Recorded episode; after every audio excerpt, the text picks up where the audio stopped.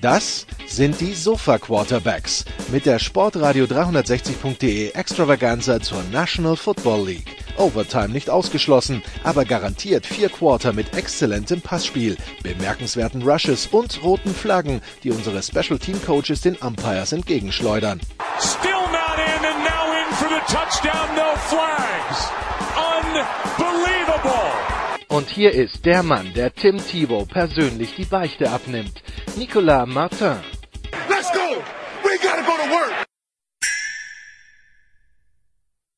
Die Sofa Quarterbacks College Edition, College Football Edition. Wir haben ja ein bisschen umgestellt und dementsprechend das College Format jetzt auch unter dem Namen Sofa Quarterbacks. Die College Football Saison geht wieder los, beziehungsweise ist mit dem Spiel Florida gegen Miami auch eigentlich schon wieder losgegangen. Wir wollen trotzdem auf äh, die Saison vorausschauen, die uns führen wird ins National Championship Game im Januar 2020, wenn ich das richtig auf dem Schirm habe.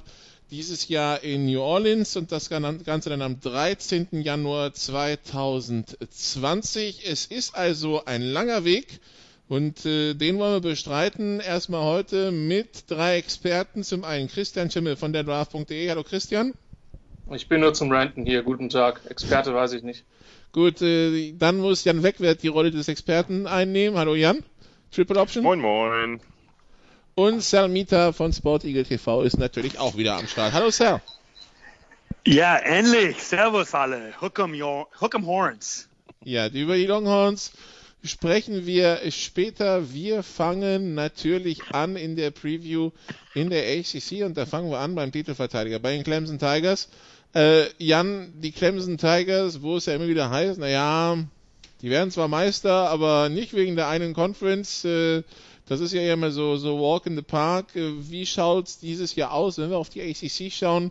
Die ganz ehrliche Meinung, Jan, ähm, bevor wir gleich zum Renten Christian kommen, der jetzt zur ACC nochmal seine ganz dedizierte Meinung hat, ähm, kann irgendwer Clemson dieses Jahr ein Bein stellen in der ACC, bevor es irgendwer anderes vielleicht an dem Halbfinale tut? Ehrlich, ich sehe es nicht. Also Clemson ist glasklar Favorit, äh, sowohl in der Atlantic äh, Division, also in der Unterdivision der ACC, in der sie spielen, äh, aber auch insgesamt gibt es eigentlich kein Team, was in dieser doch eher schlechten Conference, jetzt mache ich mich wahrscheinlich schon ein bisschen unbeliebt, aber so ist es momentan. Das ändert sich ja auch gern wieder. Äh, solche Aufs und Ups gibt es in jeder Conference, aber momentan ist die ACC halt nicht eine der besten Conferences, sondern eher eine der schlechtesten Power 5 Conferences und äh, Clemson ragt da so klar hervor als bestes Team, dass es äh, ja, dass es eigentlich im Normalfall kein Problem sein sollte, die Division und die Conference zu gewinnen. Aber wir wissen natürlich alle, die Saison ist lang, es können Verletzungen passieren und ähnliches. Aber das Team ist einfach so gut aufgestellt, trotz der vielen Abgänge. Das äh, erinnert dann so ein bisschen an Alabama. Da gibt es ja auch immer sehr, sehr viele, auch frühe Abgänge in die NFL. Ähm, das ist, wird bei Clemson äh, ähnlich sein oder war jetzt auch ähnlich. Und trotzdem haben die wieder ein so tolles Team beisammen, dass äh, ich da keinen Weg dran vorbeisehe, dass Clemson wieder die ACC gewinnen wird. Erklären wir uns doch vielleicht, Jan, wie, wie Clemson zu diesem Status kam. Weil normalerweise gilt ja, ich meine, College Football ist ja im Grunde genommen so ein bisschen wie, wie der Jugendsport bei uns. Ja, so sprich, du, du hast jedes Jahr Abgänge einfach von der Altersklasse her, beziehungsweise dann halt von der, von der Eligibility her in den USA. Ähm, wieso kriegt das Clemson so gut kompensiert im Vergleich zu anderen? Den Vergleich mit dem Jugendsport, den kommentiere ich jetzt nicht. Ja, aber, aber es, kommt aufs, äh, es, kommt ja aufs Gleiche hinaus. Jein. Äh, aber das wäre jetzt eine andere Diskussion. Was natürlich grundsätzlich der Fall ist für diejenigen, die jetzt vielleicht sich nicht so gut mit College Football auskennen, es ist halt so, dass man Spieler rekrutiert aus der High School. Das heißt, es gibt keine Draft oder so, man muss Spieler von sich überzeugen und das gelingt guten Teams natürlich tendenziell besser als schlechten Teams grundsätzlich auch namhaften Teams ein bisschen besser als nicht so namhaften, aber äh, sei es drum. Und Clemson ist jetzt eigentlich kein wirklicher Big Player gewesen, kein, keins dieser totalen Traditionsprogramme, aber mit Debo Swinney, mit dem Head Coach, haben sie einfach seit sehr vielen Jahren spielen sie oben mit und haben ihr Recruiting immer verbessert. Das heißt, sie haben größere Talente und mehr Talente äh, an, an Bord geholt. Und äh, was halt das Besondere ist, und das muss man ganz klar sagen, denn auch die letzten Jahre war Clemson nicht eins der fünf Teams, die die die größten Talente rekrutieren konnten. Das ist jetzt äh, letztes oder vorletztes Jahr war es ein bisschen anders und äh, äh, letztes Jahr jetzt auch. Äh, vorher war das nicht unbedingt der Fall. Was halt das Besondere ist, ist, dass Dabo Sweeney und auch äh, in der Defense äh, Brent Venables, der Defensive Coordinator, Spieler wirklich ganz, ganz hervorragend entwickeln können. Und das ist naja kein Geheimnis, sondern das ist einfach eine Stärke von Clemson. Und dazu kommt jetzt einfach mehr und mehr, dass viele Teams, äh, Entschuldigung, viele Highschool-Spieler das merken oder die Coaches das merken und eben dann auch die Topstars, die Five-Star-Recruits, die allerbesten Highschool-Spieler sich mehr und mehr jetzt für Clemson entscheiden. Und aktuell sind, haben sie eine, eine Klasse beisammen, also für die, für die kommende Saison, die äh, alle Dimensionen sprengt. Von daher, es ist einfach ein, ein, ein Mix aus jetzt auch den besten Talenten und den besten Talententwicklern und natürlich auch tollen Coaches. Wen siehst du als ernsthafteste Konkurrenz zu Clemson in der ACC? Um, before I get to that, but I want to, yeah, uh, confirm what was just said that recruiting begins it. Um, you know, I know you said you want to talk about Texas later, but seeing how low the program was in 2002 uh, after John Makovic, 2001, sorry, 97 with Makovic, and to see how quickly the program changed. And, and they didn't win right away, but it takes some time. So number one, recruiting, good coaching, an established program. And when the whole the whole university and the board of regents, you know, we talk about how everyone gets fired. You know, we saw what happened with Les Miles. We saw it with um, all the coaches that were on the hot seat, so to speak. Once the university and the board of regents and the presidents and the teachers and the students are all against it, it is a terrible wave. And to see what happened to John Makovic, even though he wasn't that bad, he just lost his faith. And what's happening at Clemson is something that I see happen at Texas, what's happening at Alabama. You know, uh, it was terrible. Alabama was losing to Auburn, and now they built their program. So what's happening at Clemson is exactly that. When you have good coaching and a good program and everyone's behind you, then uh, it's a great feeling. To your question in terms of the ACC, yeah, I don't see it either. Um, I, you know what was really exciting last year was Syracuse. They had some big wins last year, and they were exciting to watch. Um, but I don't see it. I mean, you know, for some reason, Duke. I don't know why so many good quarterbacks come out of there, uh, but they Duke never wins the big game, and they never they never beat Florida State. Um, uh, they, and also North Carolina, they could never beat Florida State. That's why Mac Brown went to Texas. So I, I really do think that if there's going to be, I think didn't um, Clemson have one scare? It was an early early game, but I think A&M, someone like yeah A and M.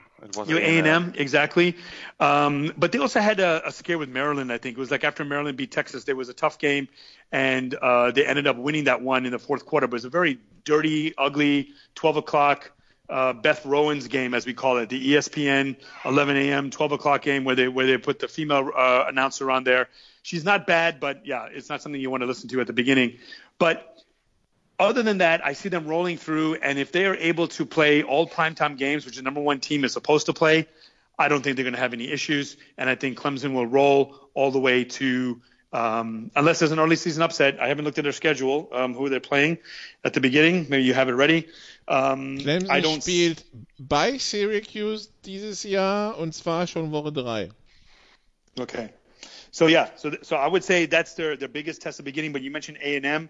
A and M comes to Death Valley. That's a that, that's a prime time ABC game, um, and so I see them playing prime time and um, and in um, at the night at night in Death Valley um, or throughout the season. Florida State comes there as well, so it's going to be quite an easy ride all the way to I think the ACC championship game.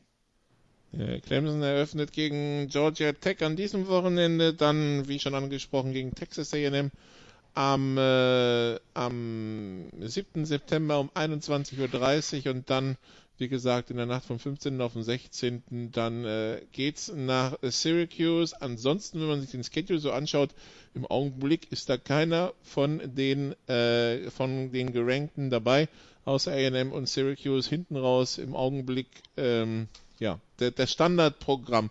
Christian natürlich mit seiner, mit seiner Ode an die ACC kann er bestimmt nicht warten. Ähm, wir werden trotzdem wahrscheinlich ein kleines, besonderes Auge auf Virginia werfen in diesem Jahr, Christian. Ja, mit Sicherheit. Ähm, das hat dann entsprechend auch damit zu tun, dass äh, ja, Virginia das College ist, wo dann ein Herr Wentz spielt.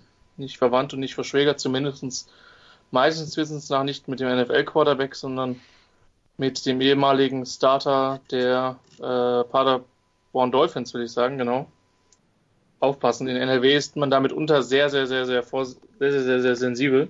Also ich glaube, er ist Trostdorfer, hat aber tatsächlich Jugendfootball in der U19 bei den äh, Paderborn Dolphins gespielt. Ja. Klingt trostlos. Hm? Nein. Trostdorf, nicht trostlos.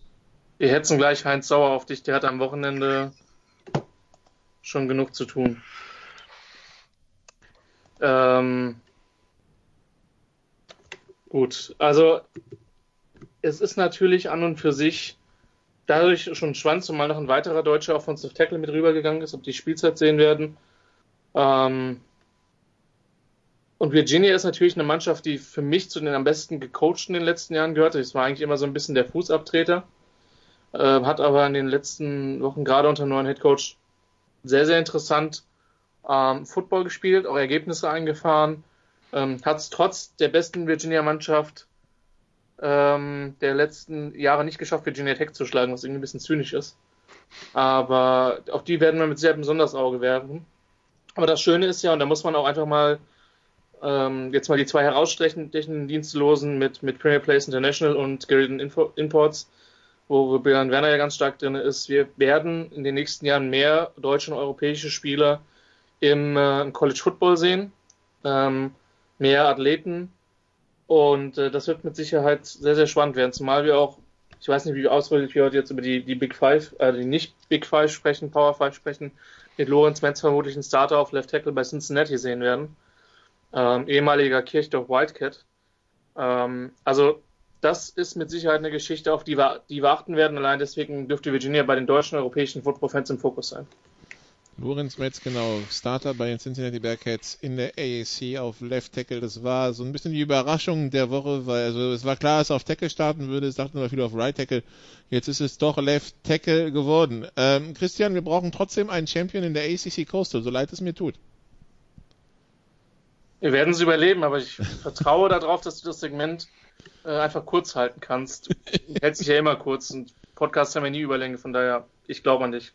Ja, nee, also du, du hast aber keinen Favoriten, nicht hier. Das nee, nehme ich daraus. Nee, nee, es ist, es ist irgendwie wide open. Normalerweise, also ich bin halt echt gespannt, wie heiß der, der Seed von, äh, von Fuente sein wird äh, bei Virginia Tech, weil die sollten halt eigentlich besser sein, als sie, als sie in den letzten Jahren spielen. Und es lag tatsächlich nicht an der Defense, auch wenn Beamer abgegangen ist, sondern die Offense hat immer so ihre Schwierigkeiten gehabt. Ansonsten schaue ich mir das halt an. North Carolina wird definitiv besser sein. Ähm, Virginia Tech, äh, habe ich ja gerade schon was gesagt, und Miami hat gegen LSU besser mitgespielt, als ich gedacht hätte. Auch wenn die, glaube ich, auf Quarterback noch ziemlich Unsicherheit haben. Es war Florida, es war nicht LSU. Ach so, stimmt, richtig, genau. Ja. SEC, SEC School ohne Quarterback ist eigentlich fast dasselbe. Also, wir können das Ding auswürfeln. Also, North Carolina kann überraschen. Ähm, Tech sollte da was machen, aber äh, ich fürchte, was heißt ich fürchte, das ist mir eigentlich egal, ähm, dass Miami das am Ende gewinnt. Übrigens, interessanterweise bei Miami ist mir Vorbereitung auf das Spiel letzte Woche aufgefallen. Die haben doch immer sehr viele Zuschauer. Also die kriegen fast immer die 60.000 volle im, im Stadion, aber es wirkt immer so ein bisschen, als wenn das so Fair Weather Fans sind. Aber ja. Das ist aber auch nicht immer so. Also also ja, ja aber wobei im Staat Florida würde ich Highschool, also, würde ich Highschool und College immer noch über Pro ansiedeln. Ja. Aber auch nur, aber auch nicht so wie in einigen anderen Staaten. Also mhm. Florida ist jetzt insgesamt ja. nicht das beste Pflaster. Ja, also wie gesagt, wenn ich, wenn ich wetten müsste, was ich nicht tue, würde mein Geld vermutlich trotzdem auf Miami liegen. Ich weiß nicht, wie es den anderen geht. Ich sehe es auch extrem eng. Ähm, ich glaube, North Carolina mit Mac Brown jetzt wird sicherlich zulegen die nächsten Jahre, aber dieses Jahr noch nicht. Georgia Tech ist sicherlich raus. Die müssen von, der, von ihrer Flexbone Offense auf die Offense von Geoff Collins, von dem Headcoach von Temple, umsteigen, der halt so ein relativ standardiges Spread spielt. Ähm, das, das wird auf jeden Fall dauern. Virginia halte ich so ein bisschen für so ein, naja, Geheimfavorit. Favorit ist vielleicht zu viel gesagt, aber die haben halt eine relativ gute Defense äh, mit Bryce Hall, einen der besten Corner des Landes. Das ist ein Team, wo man was vielleicht überraschen könnte, denke ich. Bryce, also ich denke, dass Luke Wenz da noch keine Spielzeit sehen wird. Bryce Perkins ist Starter und ich glaube auch die Backups sind äh, relativ klar. Also da muss sich Luke Wenz sicherlich noch ein bisschen gedulden, was auch nicht überraschend ist. Ähm, Virginia Tech, da ist recht, Fuente muss ein bisschen liefern. Da war die Defense letztes Jahr überraschend schlecht. Ähm, da ist jetzt äh, ist bekannt geworden, dass Bud Foster, der langjährige Defense Coordinator von auch vorher von Frank Beamer halt nach dem Jahr aufhören wird. Das heißt, da wird nochmal ein bisschen Incentive sein, ähm, da richtig, äh, da richtig Gas zu geben. Ja, Miami, Miami ist sicherlich auch dabei. Also ich würde äh, ja auf niedrigem Niveau irgendwas zwischen Virginia und Miami, Virginia Tech vielleicht. Irgendeiner der drei sollte es sein. Jetzt habe ich natürlich Duke und Pitt rausgelassen, aber das tue ich jetzt einfach so. Gut, wir werden also Clemson verfolgen rund um Quarterback Trevor Lawrence. Wenn wir dabei sind, Cell, die XFL hat, die ja nächstes Jahr starten will, hat angeblich ihre Fühler nach Trevor Lawrence ausgestreckt. Kannst du dir ja vorstellen, dass ein dass, äh, dass Spieler ihre College-Karriere quasi für die XFL aufgeben, quasi als Zwischenstation im Weg in die NFL? Well, we've seen that happen before uh, with Jim Kelly, and we know what happened to his career. Um, didn't win a Super Bowl, but definitely a Hall of Fame career. But that was a, that was a different time in the sense of uh, money and the way the leagues are set up. Uh, as you can see, I have a nice fan over here listening to me. Um, you know what? I can see it happening. It's a nice business decision. Maybe he wants to move on. But you know, one of the you know they, they talk about Matt Leinart. He was the best quarterback 2003, four, and maybe five and uh, but maybe at four he should have left. And the fact that he came back, um, it hurt his draft status. That's the only negative that you'll hear throughout the year. Uh, that being at, at uh, Trevor, uh, sorry, at uh, Trevor Lawrence University, at Clemson University, would hurt him. But maybe he gets paid. I don't know. Does he get NFL money? Is it worth going to the XFL to a to a second-rate league er to play? Mehr, er bekommt mehr als im College. That's the thing. Are you sure about that? And also, it's that big man on campus uh, thing. He's gonna just enjoy his senior year. Probably graduated already. He's gonna just play football and then get ready for the draft, get ready for the combines, um, and sorry, the combines, then the draft. Um, the, you know, the and I don't even think the fact that you know if he walks away with uh, two national championships and, and and and all the notoriety, maybe even a Heisman uh, it doesn't matter because um, as long as he does well in the combines and they show that he came from a winning program, it should be okay. So you're right about the money, but we're talking about official money here. Um, like I said, living the life on campus, enjoying that. But yeah, if he wants the challenge, he says, you know what, money's not important. If he was like Andrew Luck 10 years ago, and he says, you know what, I have all the money in the world, I have a Stanford education, I'm going to make money in the NFL. I'm going to apply my, my trade for a new challenge in the XFL or the AF um, but do you really want to play in a subpar league and maybe risk an injury there? I think I think risk, risking an injury at these lower leagues in the Zweite Liga, then you know, as even though we talked about college is the Zweite Liga of the NFL, but is it really when it comes to money, when it comes to notoriety? I don't think so. So you stay you stay there, or you play baseball, and then you get drafted by two teams and you make double the money. Ganz kurz einmal nur als äh, kleiner Einwurf bei Jim Kelly, falls, du, falls ich das gerade richtig verstanden habe, war es ja eher so, der ist ja gedraftet worden und hatte keine Lust nach Buffalo zu gehen. Also das war ja nicht, dass er sozusagen vor Ende seiner College-Karriere gewechselt sure, ist, sure. sondern yeah, dann einfach yeah, gesagt hat, Buffalo. okay, Buffalo oder Houston halt in der USFL und dann hat er sich halt für Houston sure. entschieden, wo er ähnlich viel Geld verdient hat. Äh, ja, hat sich dann nachher Gott sei Dank noch umentschieden. So ist es. Gut, dann so viel zur ACC. Wir wechseln in die SEC, die äh, Southeastern Conference. Da spielt nämlich Runner-Up, aber mehrfacher Meister der letzten Jahre, die Alabama Crimson Tide, Christian, äh, mit äh, Quarterback äh, Tua Tagovailoa und äh, natürlich ein bisschen mehr Konkurrenz innerhalb der Conference, innerhalb der Division und äh, auch die SEC East ähm, ja, der Vertreter der SEC ist im SEC-Finale, hat ja die letzten Jahre doch das eine oder andere von Alabama abgefordert. jetzt ist die Frage, wie souverän kommt deiner Meinung nach Alabama durch? Wir erinnern uns, letztes Jahr, äh, die Starter haben das vierte Quarter nicht so oft gesehen. Die Offense ist halt böse, ne? Ähm, wir müssen uns nicht über Talent auf Running Back unterhalten. Das ist immer da, egal wer spielt. Ähm, Wide Receiver ist krank. Ähm, die haben zu viel Geschwindigkeit für den, ähm, für den Rest der Liga. Und dazu halt auch ein Quarterback, der tief werfen kann, was bei Alabama auch eher die Ausnahme als die Regel ist. Und ähm, ich sehe in der SEC tatsächlich keinen, der da mitgehen kann. Ähm, es wird ein paar Teams geben können im Westen, die sie, die sie fordern werden. Ich hoffe auf LSU, weil ich nicht glaube, dass, ähm, dass Ed Orgeron da der Coach ist, der da die Mannschaft zu neuen Höhen führen wird. Mississippi State wird spannend. Ich habe das Gefühl, dass die besser werden ähm, unter, unter Moorhead. Ansonsten, Auburn hat, Auburn muss ein besseres Jahr haben als letztes Jahr, wobei sie sich zum Schluss noch echt gefangen haben. Aber gefühlt ist Alabama ein Schritt vor den anderen. Das einzige, ich glaube, der einzige wirklich heftige Konkurrent ist, ist, ist Georgia. Ähm, die, die können die vom Turm stoßen, die waren letztes Jahr schon nah dran. Und ähm, ansonsten sehe ich die aber im Westen relativ durchmarschieren. Einfach weil sie natürlich immer noch Defense und Physis haben. Ähm, und das ist auch ein Team, was ein bisschen erfahrener ist als das letztes Jahr. Aber in der Qual qualitativ schon nochmal einen Schritt vom Rest ist. Und ich glaube, wenn du so auf die Fresse bekommst wie im National Championship Game wie Alabama, und das ist Alabama ja nicht gewohnt, dann äh, wird es eine Reaktion hervorrufen. Und die wird für viele Teams nicht schön werden. Die Alabama Crimson Tide, die also, wenn wir nach Preseason Ranking gehen, auf zwei stehen, die in der Division die LSU Tigers auf sechs haben, die empfangen sie im Heimspiel Jan äh, Texas A&M die 12, Auburn die Preseason 16. Wir wissen, diese Preseason Rankings sind nur mit Vorsicht zu genießen wären dann Auswärtsspiele. Auf Georgia trifft man frühestens im äh, SEC Championship Game. Ähm, ja, wie siehst du die Situation bei Alabama? Ist da irgendwer, der, die, der den Bein stellen kann?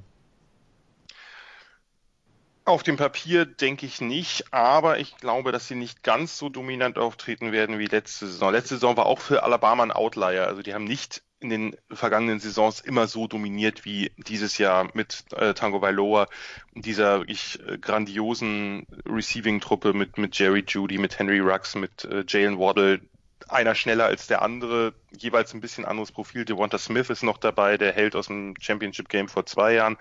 Äh, das, das ist einfach vier Receiver, die in fast jedem Team starten könnten. Das ist äh, auch bei Alabama extrem selten gewesen. Die hatten immer mal einen guten, also Cooper oder Ridley, aber das ist, äh, das gab es doch nie. Running Back, hat Christian schon gesagt, ist ein bisschen dünner dieses Jahr. Also es sind ja ein paar gegangen, jetzt sind ja auch noch die beiden Starter für die erste Halbzeit des ersten Spiels irgendwie suspendiert worden. Das wird überhaupt keine Rolle spielen. Ähm, bei der, das Problem ist, ja, also dafür ist einfach, ist doch zu tief, aber es ist nicht ganz so tief wie die Jahre davor. Also wenn sich, wenn sich da vielleicht ein, zwei verletzen, aber über Verletzungen sollten wir jetzt eh nicht spekulieren, weil es gibt eben schon Verletzungen und zwar in der Defense. Da ist halt mit Dylan Moses der eine Inside Linebacker und einer der besten Linebacker des Landes ausgefallen. Da werden jetzt voraussichtlich zwei True Freshmen starten auf den beiden äh, Inside Linebacker Positionen. Die haben ja so eine 3-4 Defense.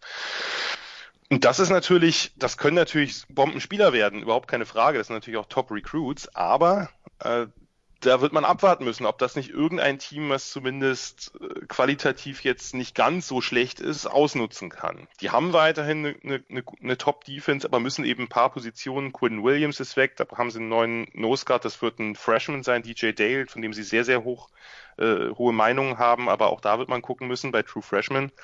Die haben sich halt auf College-Ebene noch nicht wirklich bewährt. Ähm, das ist meiner Meinung nach nicht ganz so ein gutes Team wie, wie im Jahr zuvor immer noch ein fantastisches Team, überhaupt keine Frage. Aber vielleicht ist der Abstand äh, etwas geringer geworden, gerade zu LSU, weil LSU einfach eine, meiner Meinung nach, die beste Defense des Landes hat. Äh, mit Grant Delpit, dem Safety, auch den besten Defense-Spieler des Landes, meiner Meinung nach, aber der ist nicht der einzige. Das ist eine, eine sehr, sehr ausgeglichene Top-Defense, trotz der zwei großen Abgänge in die Draft. Nur da hakt es ja immer ein bisschen an der Offense und ich weiß nicht, ob das dieses Jahr so anders sein wird. Ich glaube nur, es wird das ein oder andere Spiel etwas knapper. Alabama hat ja letztes Jahr dann die, die Top-Spiele zu null gewonnen, mehrfach. Und ich glaube, das wird hoffentlich, sag ich mal so, nicht mehr passieren. Das Entscheidende ist dann wirklich, das hat Christian ja auch schon gesagt, wenn es so kommt, muss natürlich vorsichtig sein, so eine Saison ist lang, dass Georgia als weiteres Top-Team dieser, dieser SEC, aber die haben natürlich auch mit Florida, mit vielleicht auch mit Missouri, wenn, äh, wenn Kelly Bryant da, da durchstartet. Kentucky war letztes Jahr stark, die müssen ein paar wichtige Spieler ersetzen, die sehe ich nicht ganz so weit vorn.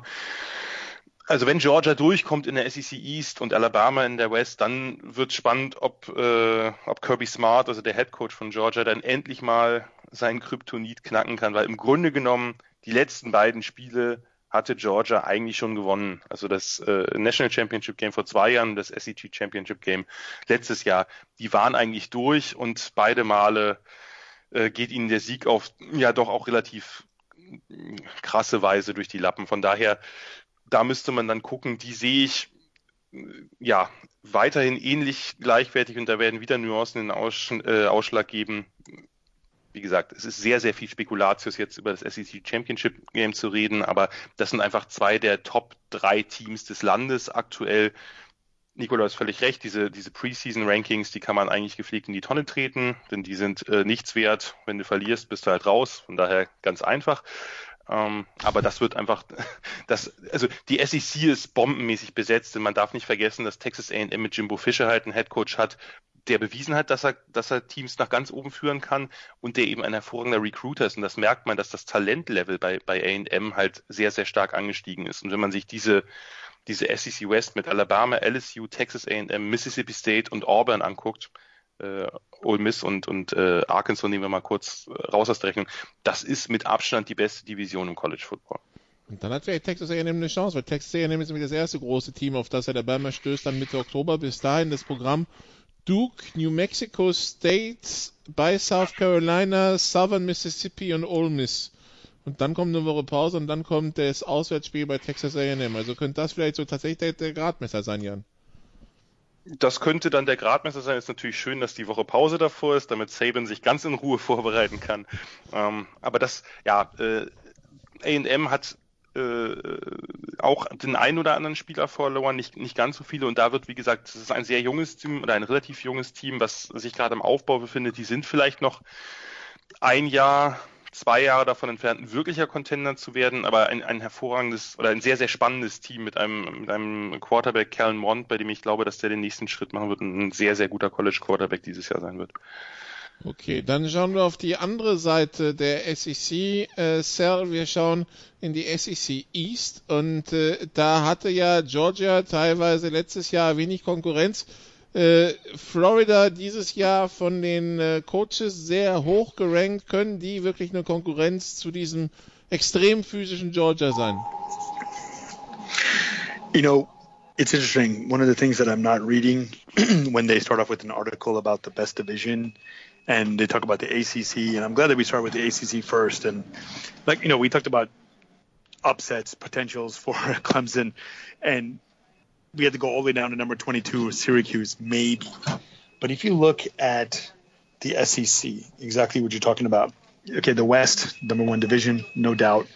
But even in the East, when you have a game and you have to go to Knoxville, Tennessee, and you have to go to Columbia, South Carolina, there's always you still have to bring your game. And even if you go to Missouri, if you go to um, uh, to play the Tigers, who were the, the, doormat in the Big 12 when it was the Big 12, and then uh, now a doormat in the SEC East, unless they have Drew Lock, who at least made it made them competitive.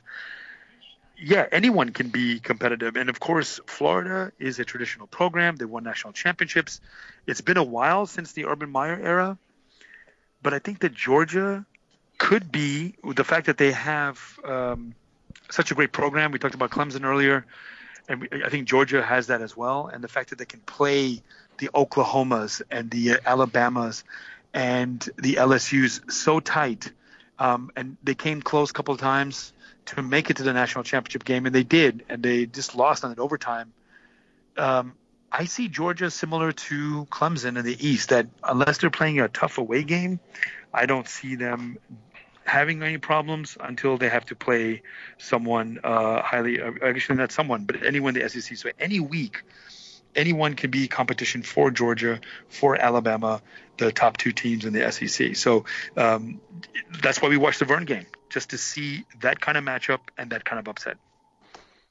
Die, die Bulldogs, die auf dem Spielplan Notre Dame haben, die neun äh, schon Ende September, dann gibt's äh, gegen Florida ist das erste Novemberwochenende bei Auburn äh, Mitte November, Texas bei nee, gegen Texas A&M die Woche vor Thanksgiving und dann traditionell natürlich das, äh, das Duell gegen Georgia Tech am Thanksgiving-Wochenende. Christian, wir wissen, einen guten Samstagabend kann nach einem ACC Coastal Game bei dir nur ein SEC East Matchup abrunden. Ähm, wie, wie, wie siehst du die Gemengelage in der SEC East? Georgia und dann der Rest. Also wirklich so klar, ja? Ja, das Ding ist halt, ich bin ja immer skeptisch, wenn andere Teams hochgeschrieben werden. Ähm, Florida bin ich gespannt, ob sie eine Evolution finden zu dem, was sie bis jetzt gemacht haben. Mir sind die immer zu hoch. Ähm, Jan hat gesagt, Preseason Rankings kann man in die Tonne treten. Würde ich mit Florida direkt mal anfangen. An 8. ähm, die sind nicht schlecht, so Top 15 Team, aber naja, gut. Das ist vielleicht auch ein bisschen Würfeln. Für mich ist es Georgia und der Rest. Ich denke, Florida kann eine gute Rolle spielen, South Carolina kann eine gute Rolle spielen. Ähm, Tennessee sollte besser werden. Ähm, hoffen wir es. Kentucky hat äh, letztes Jahr, schätze ich mal, gepiekt. Ähm, ich glaube nicht, dass die nochmal so eine Saison spielen können. Und Missouri ist so ein bisschen die Unbekannte für mich, ähm, weil da irgendwie vieles in Veränderung ist. Aber Georgia ist für mich ein Team, was um nationalen Titel mitspielen kann und das kann für mich keine Mannschaft der, aus, der, aus der Division aus dem Rest so. Gerade Florida oder so, vielleicht sogar South Carolina kann ein gutes, sehr gutes Bowl-Spiel mitspielen, aber viel mehr sehe ich bei denen halt nicht. Okay, das also zur ACC und, und wir werden uns im Laufe der Saison dann immer wieder mal in verschiedene Conferences stürzen und die dann mal detaillierter analysieren, gerade wenn dann äh, ab Oktober die, die Conference-Matchups auch wirklich losgehen. Ähm, wir machen hier erstmal eine kurze Pause und danach besprechen wir die drei anderen Power 5 Conferences. Bis gleich.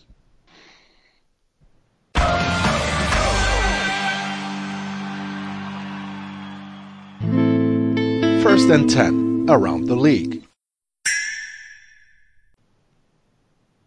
Teil 2 der Sofa Quarterbacks College Football Edition. Wir sind immer noch mit Jan Wegwert, Christian Schimmel und Selmita in unserer Preview zum, äh, zur Saison 2019 und äh, sind äh, dann angekommen in der legendären äh, Big 12 minus 2. Äh, letztes Jahr die Sooners ja an, äh, an 4 gesetzt im Halbfinale dann äh, gescheitert und äh, wir haben jetzt also die Sunas Christian mit äh, einem Quarterback und der wurde jetzt auch zum Starter benannt, den wir aus guten alten Alabama-Zeiten haben. Ist das eine gute Nachricht für Oklahoma für den Rest der Big 12? Ja, für Oklahoma würde ich sagen, ist eine gute Nachricht, weil der immer noch besser ist als, keine Ahnung, 90% der College Quarterbacks. Und er muss bei Oklahoma nicht diese vertikale Offense spielen. Also es geht um Jaden Hurts, den ehemaligen Quarterback von Alabama, der quasi von Tua genau. Tagovailoa verdrängt wurde. Genau. Wer in der Lage ist, Georgia in der zweiten Halbzeit zu schlagen, für den wird es auch vermutlich für einen Großteil der, der Big 12 reich, reichen.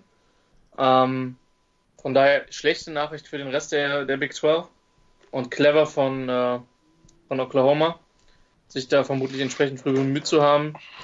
Und die haben eine Chance, die sind vielleicht, ich weiß nicht, ob die so gut sind wie letztes Jahr, aber die haben wieder eine Chance, ähm, ganz oben mitzuspielen, auch um den Playoff-Kampf einzugreifen für mich. Und auch die, und das ist ähnlich wie Georgia in der SEC East, auch die sind für mich einen kleinen Schritt über dem Rest in der eigenen, in der eigenen Conference. Also bei denen sogar in der eigenen Conference, auch wenn ich Texas eine sehr gute Rolle zutraue, auf TCU sehr gespannt bin. Ähm, aber trotzdem sind die für mich relativ klar der Favorit in, im Süden. Wir haben jetzt natürlich ein kleines Problem, Christian. Wir, wir markieren uns den 12. Oktober im Kalender, 12. Oktober 18 Uhr. Äh, German Bowl und Problem ist, 12. Oktober 18 Uhr hat sich halt auch im Kalender markiert, weil da ist nämlich Oklahoma gegen Texas. Wir haben also, Christian, wir, wir haben da jetzt ein kleines Problem. Ja, aber auch wir werden da vermutlich mindestens eine gute Mannschaft aus dem Süden sehen. Vielleicht sogar zwei. wait, wait a minute. Is, is, there, is there really a problem? Uh, depending on what to watch. Come on, guys. Come on. Ja, das, Ding ist, das Ding ist halt, beim einen sind wir im Stadion und dementsprechend wird es mit dem anderen Schauen kompliziert, Sir. Um, you, you can't ask them to move the game earlier? Come on. Ich glaube, ich glaube in Oklahoma meckern sie, wenn sie um 7 Uhr morgens anfangen müssen. Sal, you're invited to watch the game on a stream in the Commerzbank Arena in Frankfurt. Um, think about, think about the double header. So has to, to Frankfurt. move to Frankfurt. Yeah, definitely. Think, think about the marketing possibilities. You know, German Bowl 2019, live at 2 p.m., 3 p.m. at Commerzbank Arena, and then stay to watch the Red River rivalry. What is it called now? Showdown. Shootout. No, it's no, shootout. no, no. It, it can't be the shootout. Not in today's America. Come on, come on. it's the showdown. You know, I mean, you, you guys got to think a little bit bigger. I, you know, I've had so many conversations with the Munich Cowboys management. Stop playing your home games on the days when the big red machine of Bayern Munich are playing at home, because you need to bring people to the stadium. So you, the fans are growing. Okay, I'm going off on, on my my whatever rant. But anyway, enjoy the game. Uh, you know what? I'm going to interrupt you guys. I'm going to send you text every every five minutes when uh, Texas scores. All right? Make it a deal. Uh, every 50 minutes. okay, I'm way ahead of myself. Continue, guys. Sorry. Ja, aber, aber Sal, wenn wir, wenn wir dich schon so, so energisch haben, wir wissen, deine Okay. Texas Longhorns, äh, letztes Jahr haben sie gegen Oklahoma das, äh, das, reguläre, das, das Spiel der regulären Saison gewonnen. Ähm, Oklahoma, klar, der Favorit in der Big 12. Es gibt nur eine Division, weil es sind ja nur, es sind nur zehn Teams.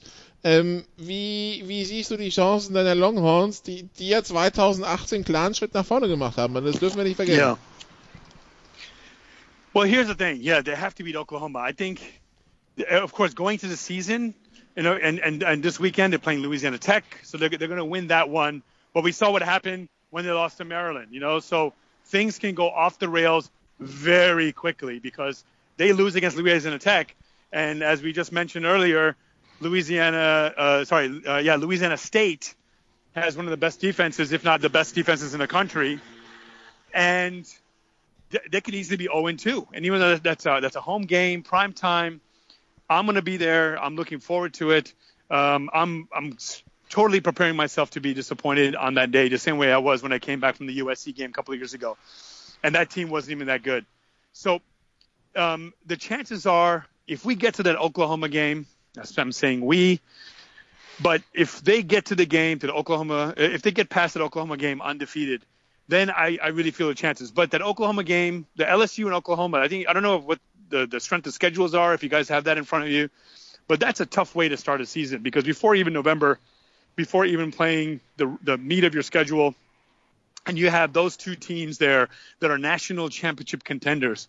You know the SEC, they backload their schedule or they have they're, they're well, actually they're quite even. But you think about the ACC. We talked about the ACC and, and Clemson not having anyone really any competition. Texas starts off their season this way, and why not? I'd rather prove ourselves on the field against good competition and see where our program is at. So, talk to me when I get back on the plane. We can talk on Thursday. I'll probably be back on September 12th, either happy or sad.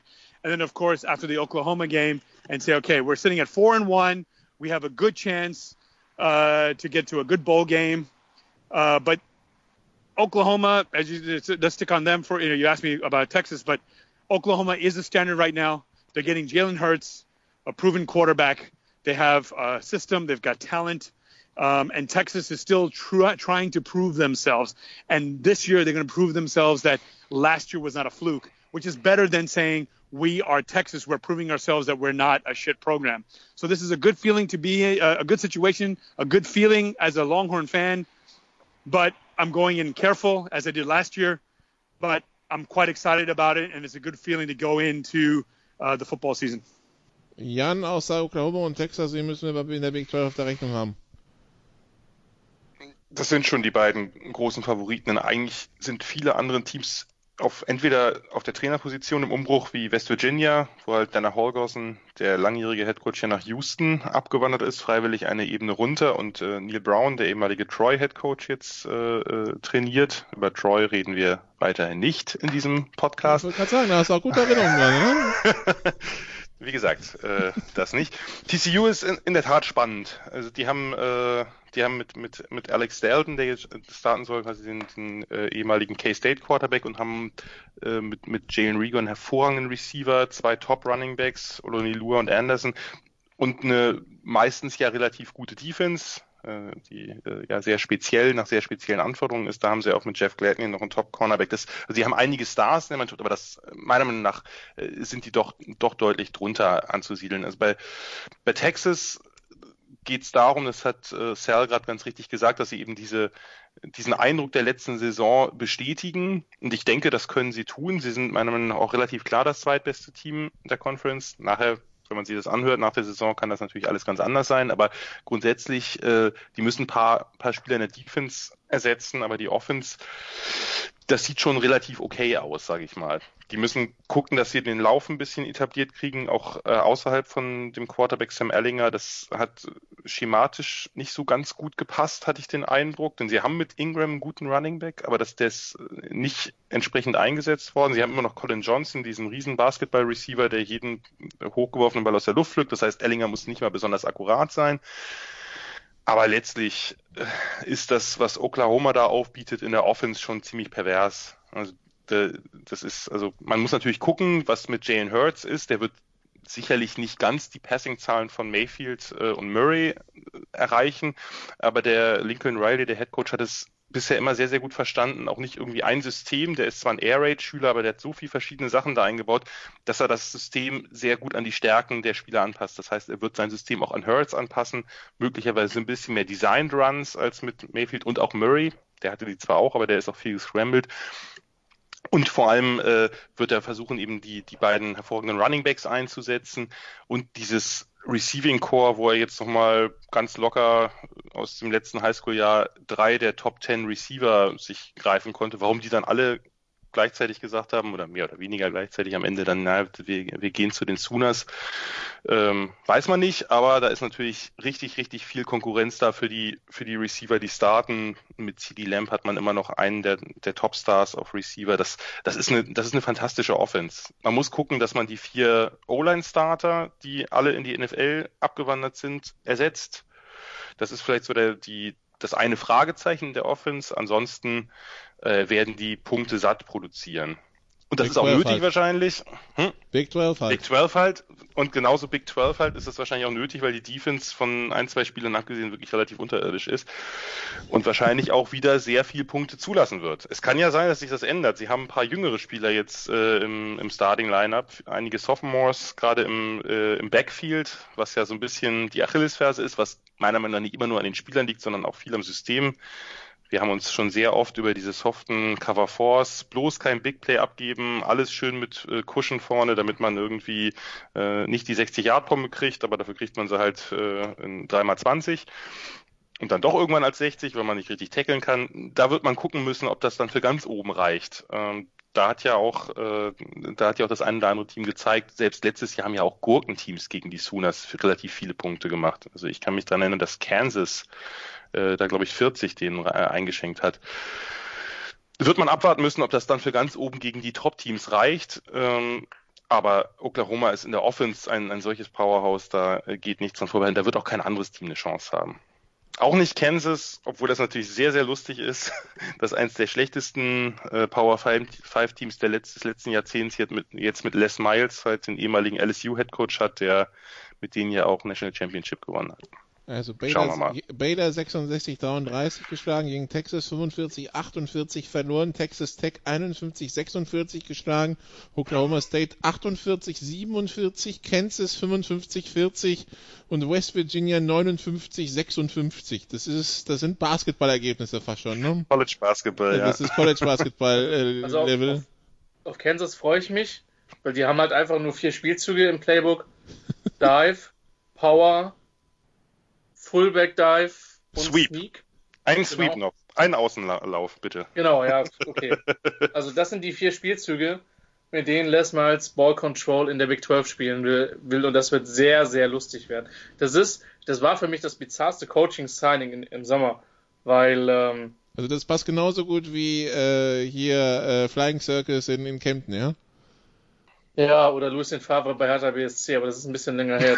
Musste schief gehen. Ähm, also, das kann extrem lustig werden.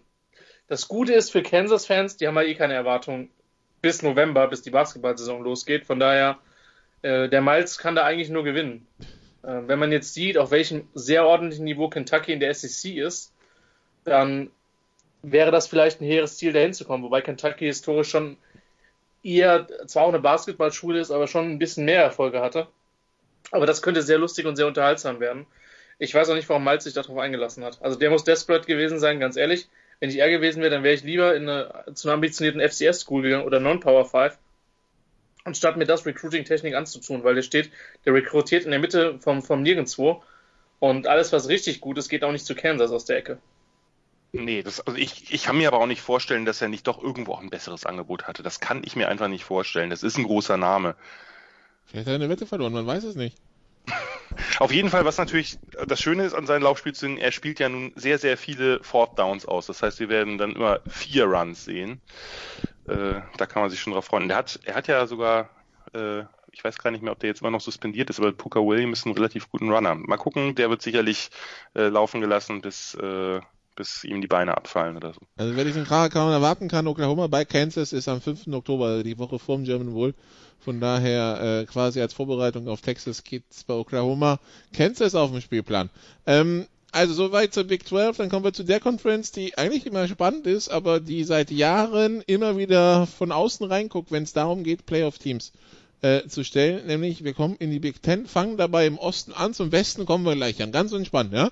Wir fangen im Osten an der ja traditionell Christ, Christian mit Ohio State, Michigan, Penn State, Michigan State ja durchaus große Namen zu bieten hat, die sich immer alle regelmäßig ärgern können. Ähm, Ohio State hat einen neuen Head Coach, Michigan leckt wahrscheinlich immer noch Wunden von sowohl dem äh, äh, Duell gegen Ohio State zu Thanksgiving als zum Bowl Game gegen Florida war das, glaube ich, wo es dann eine richtige Rutsche gab. Mhm. Äh, danach, Christian, wie siehst du diese Gemengelage in der Big Ten, wo Penn State ja ja die letzten zwei Jahre auch nicht so schlecht ausgesehen hat.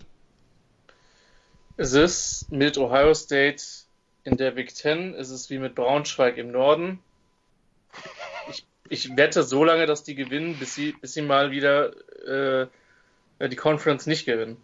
Oder zumindest nicht dann als bestes Team gerankt sind. Also das ist wie und quasi Andreas Renner immer sagt, irgendwann werden die Patriots den Super Bowl nicht mehr gewinnen und irgendwann wird es passieren und man weiß nicht wann. Die Frage ist zu unseren Lebzeiten. Ja. Ähm, Belichick traue ich in der Hinsicht sehr, sehr viele dreckige Tricks zu, aber äh, da sollten wir vielleicht nicht in die Details gehen. Also für mich bleiben die Buckeyes der Favorit, ähm, auch wenn man natürlich jetzt wirklich sehen muss, wie sich dieser Headcoaching-Wechsel auswirkt. Das ist vollkommen klar. Ähm, Urban Meyer, auch wenn ich ihn in den letzten Jahren, was so seine, sein Innovationsverständnis betrifft, nicht so ganz überragend fand. Also der hat dann seinen Stiefel runtergespielt, aber es hat halt gereicht und er, hat es halt immer wieder geschafft, super schnelle Athleten in, in Space zu bekommen mit, mit der Offense und ähm, hat sich zum Teil auch mit, mit, mit Passtechnik durchaus etwas limitierteren Quarterbacks ähm, ja, in, in Championship Games, in Halbfinals, zu Conference-Titeln in Rose Bowl ähm, gepackt und sie haben ja jetzt natürlich einen sehr, sehr interessanten Spieler, auf, der jetzt auf Quarterback äh, starten wird, der zwar nicht an äh, an From vorbeigekommen ist bei Georgia, aber der trotzdem einer der höchst gerankten Quarterbacks der letzten Jahre war. Ich komme nur gerade nicht auf den Namen. Justin Fields. Ja, also das wird spannend werden. Und die Defense hat natürlich wie immer Substanz verloren, aber da rennen halt unfassbare Athleten rum und vermutlich schon wieder der beste Pass Rusher oder einer der besten Pass Rusher im Draft nächstes Jahr. Also da mache ich mir keine Sorgen. Ohio State bleibt der Favorit, auch wenn da natürlich ein gewaltiger, gewaltiger Umbruch stattgefunden hat. Sal, what about Michigan?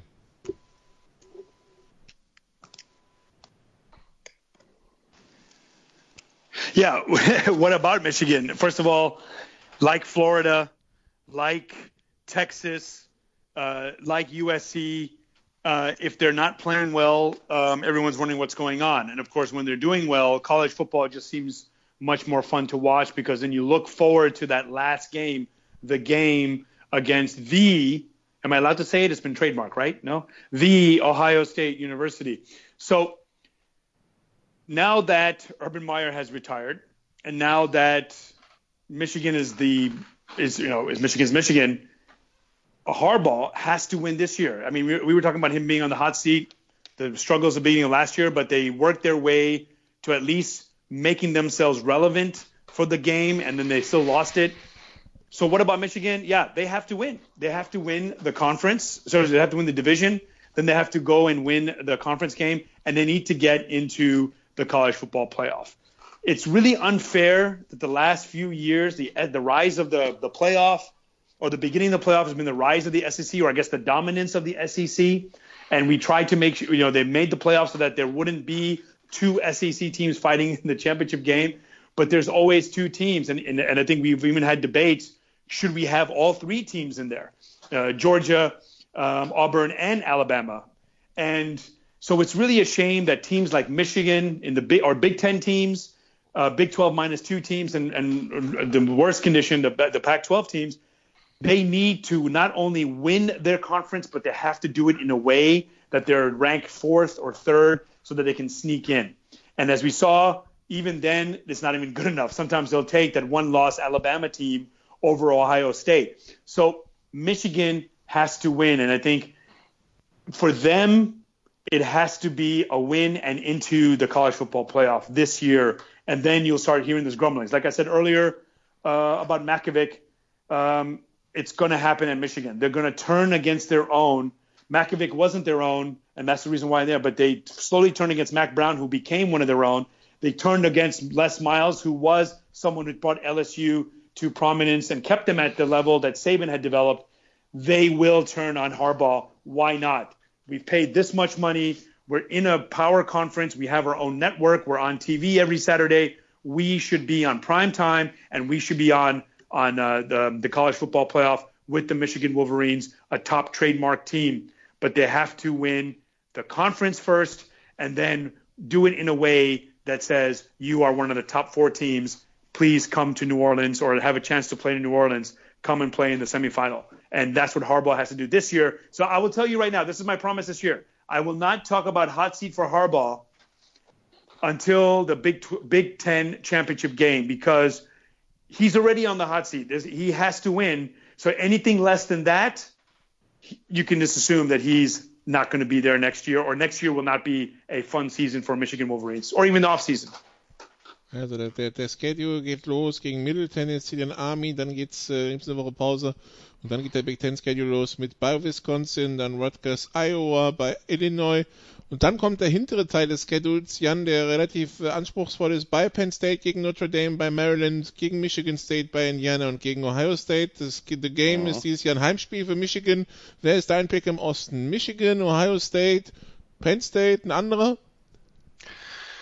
Penn State ist für mich dieses Jahr nicht ganz so stark. Die müssen halt gucken, die müssen ja einige Spieler äh, äh, ersetzen äh, in der Offense gerade äh, mit Trace McSordy, dem Quarterback, der jetzt ja lange am Helm war. Dann ist, äh, ist Sanders weg. Also da, da, da werde ich und die Receiver sind größtenteils weg. Da ist sehr, sehr viel Unerfahrenheit. Ähm, die haben, die haben eine starke Defense, äh, das auf jeden Fall, aber in der Offense sind sie ein bisschen, ein bisschen zu wenig explosiv für mich ist Michigan State so ein ganz, ganz kleiner Geheimfavorit. Ich glaube nicht, dass sie an Ohio State und Michigan rankommen, Gottes Willen. Die beiden sind schon äh, auf dem Papier weit voraus, aber Michigan State hat eine Bomben-Defense, äh, die sehr, sehr wenig Spieler verloren hat äh, vom letzten Jahr und da ja schon die beste, äh, die beste Laufverteidigung des Landes war wenn die Offense ein bisschen in Gang kommt, dann könnte da was passieren. Die Defense war die letzten Wochen der letzten Saison so stark, die haben gegen kaum jemanden irgendwie mehr als ein, zwei Touchdowns abgegeben. Ich glaube sogar gegen niemanden, nicht mal gegen Ohio State äh, mit dieser genialen Passing Offense äh, um Dwayne Haskins. So, das, das wäre es für mich so ein kleiner Favorit, wenn die irgendwie die Offense ins Rollen kriegen. Aber das ist äh, da sehr schwierig. Ja, Michigan. Äh, wir haben ja jetzt schon viel drüber verloren. Das, äh, letztes Jahr hat man ja schon gedacht, jetzt oder nie, weil sie halt deutlich besser wirkten, dominant ihre Spiele gewonnen haben und Ohio State sich doch das eine oder andere ziemlich zurechtgewirkt hat und dann kriegen sie halt so eine Klatsche im, in die Game, das äh, kann natürlich auch diese Saison noch dran nagen. Nur insgesamt bin ich auf Michigan am meisten gespannt. Äh, Harbour hat eingesehen, dass er mit seiner uralt Offense nichts gewinnen kann und hat äh, sich einen neuen äh, OC geholt, Josh Gattis, der hat vorher äh, war vorher Co-Offensive Coordinator äh, bei äh, Alabama und hat nebenbei die Wide Receivers gecoacht, was vielleicht gar nicht so schlecht war. Und die haben halt eine Offense, die mittlerweile relativ, äh, relativ dominant auftreten könnte. Wenn Shea Patterson halt gesund bleibt und wenn sie endlich mal auch auf ihn als Dual Threat Improvisateur Quarterback so ein bisschen die Offense auch ausrichten, dann könnte da was gehen. Die Offense Line ist deutlich besser geworden. Äh, und die haben halt drei hervorragende Receiver. Also ich glaube wirklich mit, mit äh, Nico Collins, Tariq Black und Donovan Peoples-Jones, das ist eines der besten Receiver-Trios nach Alabama. Und wenn man die einsetzen kann, und auch einsetzen tut und nicht nur läuft, denn die, die äh, Running Backs, das, das ist eher ein Fragezeichen, dann könnte das durchaus was werden. Und, äh, also die, bei, bei, sorry. Ja, sag. Nee, bei, nur der eine Satz, bei Michigan kommen wir nicht drum herum. Zumindest, ich werde dann auch mal bei Blowouts einschalten, weil mich einfach die Entwicklung von Julius Welschow interessiert. Bei dem es hieß, dass der jetzt schon mit dem Second Team unterwegs ist. Ähm, das müsste jetzt ein Redshirt Freshman sein. Hm. Ähm, ehemaliger Munich Cowboy, ob er zumindest mal in Blowouts ein bisschen Spielzeit sehen würde. Ich, ich glaube, auf, auf, dem Two Deep war er jetzt nicht, glaube ich, aber kann ich mich irren. Äh, Habe ich jetzt nicht gerade vorliegen. Ähm, das, aber äh, das ist natürlich auch in der Defense, also diese Don Brown Defenses sind ja sowieso äh, eine Augenweide zum Angucken mit dieser sehr, sehr aggressiven Man-Coverage außen und sehr viel Druck innen. Da muss man Devin Bush ersetzen, da muss man die beiden D-Ends ersetzen, also Winovich und Gary äh, und äh, David Long, den, den Corner, aber da, da ist so viel Talent da, die wird nicht ganz so gut sein, möglicherweise, allein wegen Devin Bush, weil der halt ganz, ganz viel äh, kompensieren konnte wie letzte Saison, aber die wird sehr gut sein weiterhin. Und bei Ohio State ist halt, ja, muss man halt gucken, Ryan Day, der neue Headcoach, der war ja schon drei Spiele, war das, glaube ich, Interimscoach. Zu Beginn der letzten Saison ist natürlich eine ganz andere Nummer, wenn man einfach nur das Team dann während des Spieltags betreut. Aber der hat äh, ja in der Offense weiterhin ein hervorragendes Team beisammen. Da sind zwar eine ganze Menge Receiver weg, aber da kommen einige nach und die haben eh eine krasse Receiver-Rotation. Das heißt, da, da starten nicht drei oder so, sondern da wechseln sechs. Und das, äh, das dauerhaft eigentlich. Ja, Justin Fields muss man gucken, wie er als Dual Threat, er müsste eigentlich sogar besser in die Offense passen, in diese Meyersche Spread Offense, die wird nicht groß verändert, also besser als Dwayne Haskins, für die man die ja ein bisschen ummodeln musste, weil der relativ äh, fußlahm war und dafür ein hervorragender Passer. Äh, das Laufspiel mit J.K. Dobbins ist eigentlich, sollte, sollte absolut klar gehen. Und äh, die Defense, du hast ja gerade schon angesprochen, Christian, die haben mit Chase Young wieder einen der Top-Pass-Rusher. Da war es hinten ein bisschen wackeliger. Also gerade bei den Linebackers und ab und zu auch in der Secondary. Da muss man schauen. Nur insgesamt vom Talentlevel ist Ohio State wieder ganz vorne. Man könnte aber sagen, dieses Jahr, genau wie letztes Jahr, wenn nicht jetzt, wann dann für Michigan? Ich sehe Ohio State ein bisschen vorn, aber wirklich nicht doll. Und äh, ja, ich bin gespannt, wenn Michigan wirklich eine Offense kreiert, die eben äh, selber auch Spiele gewinnen kann und nicht nur verwaltet und, äh, und der Gegner müde läuft, dann ist da vielleicht was möglich.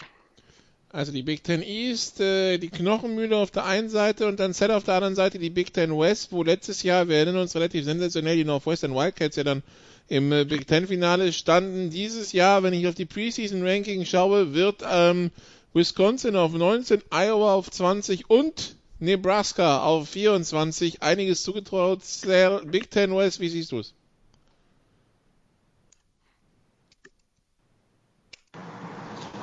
Yeah, and it's the opposite, I guess, uh, with the SEC, that the SEC West is stronger than the East, and it's the opposite, of course, in the Big Ten.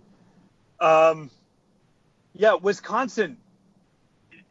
Do they have do they have an offense that's 1999? Forget 2019. I, I, you know, they have a great defense, and somehow I'm, I'm just like surprised that they they're undefeated going into a game. I'm thinking, holy shit, how did they how did they get undefeated? I mean, and what happened?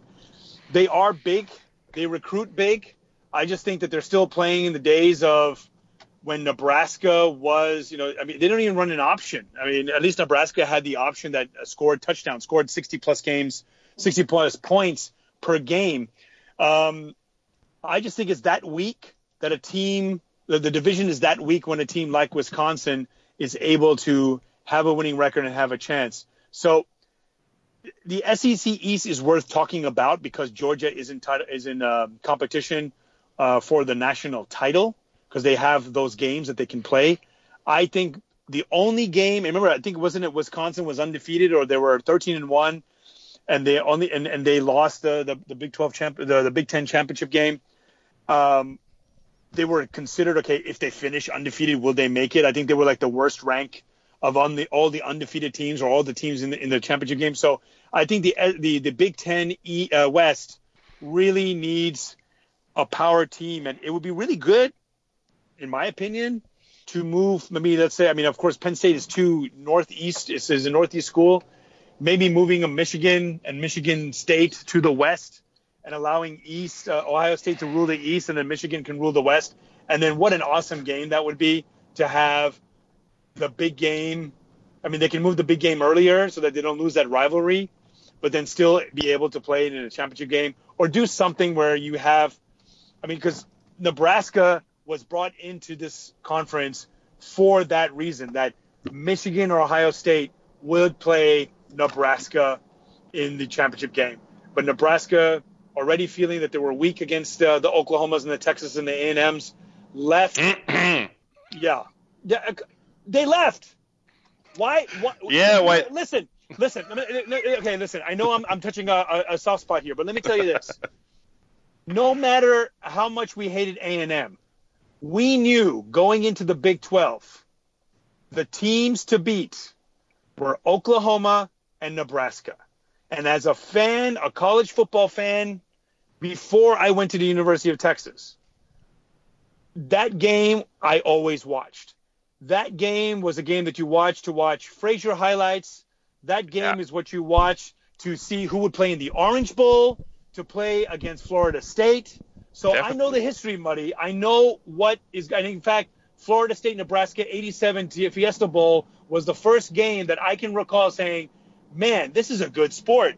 I need to pay attention to this. So I am tied to Nebraska, and maybe if I can, if you can edit this in when I talked about USC, Michigan, Texas, Nebraska. You need those are the teams that grew up in the 40s and 50s and the 60s that were eh, when you didn't have national TV contracts, but you watched those games because it decided the Heisman Trophy race, it, it, it decided the national championship race.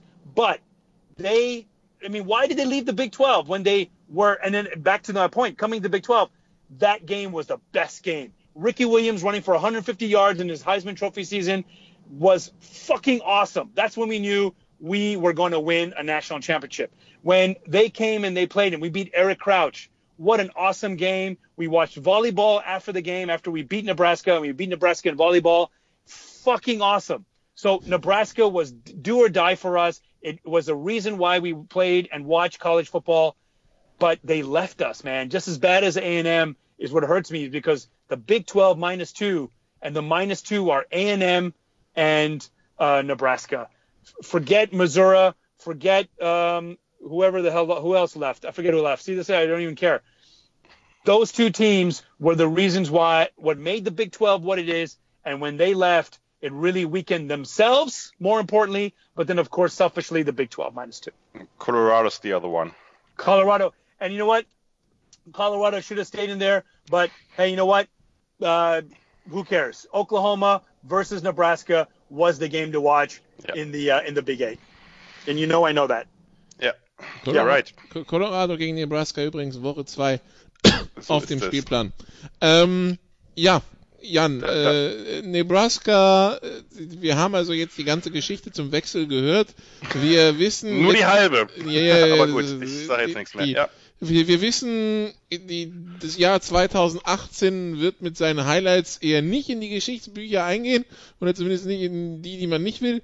Ähm, was erwartest du 2019 von den Nebraska Cornhuskers? Ich sag mal so, der Hype, der zeitweilig in US-amerikanischen Medien vorherrschte, ist mir ein bisschen unheimlich und ich glaube, so weit sind sie noch nicht, wie da einige denken. Das hat ja alles auch vor allem deswegen Parallelen, weil Scott Frost in seiner zweiten Saison bei UCF halt die undefeated Season hatte und äh, jetzt denken alle, dass das automatisch äh, dann auch so passiert oder so. Äh, nein, so weit ist Nebraska nicht und hat natürlich auch eine ganz andere Konkurrenz äh, in der in der Big Ten und auch in der Big Ten West äh, ich, ich glaube, dass es einen, einen deutlichen Fortschritt geben wird, den erwarte ich auch. Ein Bowl-Game ist ein Muss und ich denke, so bei acht Siegen sollte es schon landen. Ähm, man hat halt eine Offense, die, glaube ich, extrem spannend wird mit Adrian Martinez, ein Quarterback, der, der zum Superstar heranwachsen könnte. Ähm, man hat ein, ein tolles, junges Receiving Core. O-Line ist ein bisschen Fragezeichen. In der Defense muss man gucken, die war letztes Jahr sehr, sehr anfällig. Die dürfte dieses Jahr in der D-Line und in der Secondary deutlich verbessert sein. Pass Rush ist das größte Problem und das ist leider ein noch größeres Problem als bei anderen Teams, weil diese Defense von Eric Chinander, die ist halt sehr, sehr stark auf Pass Rush ausgerichtet und auf Druck. Also ist eine 3-4-1-Gap mit sehr, sehr viel, wo von allen Seiten aus geblitzt wird und wenn man da aber nicht die richtigen Spieler hat, dann wird's halt ein bisschen eng. Äh, und dann fängt man sich halt einige, einige Plays mehr. Und äh, da und in der Run-Defense, da muss es halt deutliche Verbesserungen geben. Ich glaube nicht, dass sie so weit sind, um die Divisionskrone mitzuspielen. Wobei man sagen muss, also wenn ich auf den Spielplan schaue, die gute Nachricht für, für Nebraska ist Ohio State, Northwestern, Wisconsin und Iowa. Ja, wenn man die jetzt als die stärkeren Teams im Schedule nehmen will, die sind alle zu Hause. Richtig. Ähm, Ohio State ist momentan, obwohl man das letzte Spiel spannend gestalten konnte, überraschend spannend, äh, in dieser eigentlich ja gruseligen Saison äh, noch kein Maßstab, denke ich. Was das, was das Interessante ist, ich glaube wirklich, dass das die engste Division im gesamten College Football ist. Also ich, eigentlich können bis auf Illinois, können die anderen sechs Teams diese Division gewinnen. Das braucht immer ein bisschen Glück, so wie bei Northwestern letztes Jahr, die sicherlich nicht das beste Team waren, auch nach allen Statistiken nicht, aber halt äh, die entscheidenden Spiele gewonnen haben oder die entscheidenden Plays gemacht haben. Ich glaube, so eng wird es dieses Jahr auch laufen. Es wird nicht einen geben, der alle Spiele gewinnt. Und äh, das reiht sich danach dann auf, sondern ich glaube, da wird es eine ganze Menge Überraschungen geben, auch Ende der Saison, äh, weil die Teams so eng beieinander sind. Wisconsin ist nicht so ein klarer Favorit wie die letzten Jahre. Die Defense ist nicht mehr so dominant wie noch vor zwei, drei, vier Jahren, wo sie einfach eine fantastische Defense hatten. Die leben im Grunde genommen von Jonathan Taylor, von dem Running Back. Äh, die O-Line muss neu also sehr gut, da, da wird man gucken, da ist ein Quarterback, äh, der, der unerfahren ist mit Jack Cohn. Das könnte alles nicht ganz so glatt laufen, aber natürlich ist das Team insgesamt sehr talentiert. Northwestern ist immer unangenehm zu spielen, da äh, kann es halt für jedes Team in die Hose gehen. Iowa muss ein paar Difference Maker ersetzen, der Offense hat aber eine starke Defense. Purdue wird spannend mit Jeff Brom, mit ihrer tollen Offense, äh, mit Rondé Moore und, äh, und anderen Playmakern. Da muss man gucken, ob die Defense hält. Das ist alle, alle Teams haben zwei, drei wirkliche Stärken und zwei, drei wirklich große Fragezeichen. Von daher glaube ich auch nicht, dass die West äh, mit der East mithalten kann, auch in den äh, sozusagen Interconference-Duellen. Ein einzelnes Championship-Game kann, kann immer mal auch andersrum ausgehen.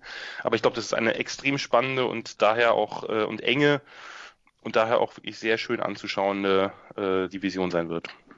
Christian PJ Fleck hat ja bei der Amtsübernahme in Minnesota irgendwie mal den Divisionstitel angekündigt. So langsam im dritten Jahr könnte er mal anfangen, einen Schritt zu machen, dass man ihm auch glaubt, dass er mal liefern kann, oder? Naja, die waren schon letztes Jahr besser. Und die sind dieses Jahr eines der interessanteren Teams und haben auch eine Chance auf den, äh, auf den Divisionssieg. Also die sind schon offensiv deutlich improved. Das hat halt eine Zeit gedauert, bis, bis Fleck da seine Vorstellung umsetzen konnte. Aber Nicola, du weißt, wie sehr ich auf gutes Punting stehe. Mhm. Und in jedem GFL-Spiel versuche, die Punting-Statistik der jeweiligen Teams unterzubringen. Ähm, geht natürlich der Divisionssieg dieses Jahr in Iowa. Okay, dann äh, sind wir mal gespannt. Ähm, weil wenn die sich zum Divisionstitel panten, verspricht das natürlich großartigen und spannenden Football, den man am, am Fernseher oder vom Stream gebannt verfolgen wird. Nicht wahr, Christian? Also man möchte fast sagen, nicht nur gebannt, sondern gepannt, aber ja. Das ist, das ist oh, der Grund. Oh. Okay. Das sind wiederum zwei Tage für mich ja. in Marburg, Nikola. Ich hoffe, dass du bestehst. Ja, die kannst, du, die, kannst ja, die kannst du ja für nächstes Jahr aufschreiben. Dieses Jahr haben wir keine Spiele mehr. Hm. Wir sehen uns im German Bowl. Das ist aber schade. Hm, ja, ich habe ich hab ein, äh, nee, wir haben noch ein All-Star-Game, oder nee, ein All-Star-Game, besser gesagt. Ähm, Bist du aber lange. Da, da, ist, da kommt der Herr nicht, also da, von daher, ja, ja müssen wir ja, passen. Ich habe ich hab so viel schlechten Football dieses Jahr gesehen, das muss nicht auch noch sein. Wer allerdings, äh, äh Wenn wir schon bei schlechten Football sehen, kommt jetzt die Überleitung von Christian, ja? Ja, genau. Also wer, wer, wer, wer einen randenden Nikola und Christian, die sich gegenseitig ein bisschen hochschaukeln sehen will, der schaut sich bitte auf livestream.com slash German Football League das letzte Viertel äh, Marburg gegen Allgäu vom Wochenende an. Ähm, da gab es genügend Grund, ähm, ein wenig der kritischen Theorie Folge zu leisten und äh, sich etwas zu äußern. Ja. Ich habe den Eindruck, dass diese Denomination als Sofa-Quarterbacks dem Ganzen nicht gut tut, weil äh, das so ein bisschen, äh, wie soll ich sagen, Synergieeffekte gibt, noch stärkere als sowieso schon zwischen College Football und der GFL. Ja, aber das ist ja das, das, ist ja der Plan. Äh, du hast dich das ganze Jahr beschwert, dass wir dich mit belästigen mit irgendwelchen Division Free Athleten, die du vielleicht kennst, hier in die GFL kommen. Jetzt, äh, jetzt kommen wir mal hart zum harten Brot, ja. Also ähm, also ich habe mich, hab mich, nur beschwert darüber, dass ihr die richtig spannenden Spieler, die in die, in, äh, die, die GFL kommen, wie, von den, wie Anthony Mongu von ja. Purdue, dass, dass ich die nicht mal äh, auf mein Handy kriege. Darüber habe ich mich beschwert. Ja, Anthony Mahungu, Ex-Purdue Receiver, wenn wir schon der Big Ten sind, ähm, bei der Frankfurt Universe dieses Jahr die äh, ein Playoff-Heimspiel haben werden, Jan. Du bist, hast, kannst ja Möglichkeiten finden, dort da zu sein. Herr Mahungu würde sich bestimmt freuen. Genau. Das ist bestimmt samstags, da ist College Football. Samstags, Sorry. 21. September um 20 Uhr, kann ich dir schon sagen. Aber vielleicht, neulich, neulich gab es die große Frage, vielleicht läuft es auch im Fernsehen. Wer hat da, da eine Chance? Aber wir kommen aus der Big Ten rüber in die Pac-12.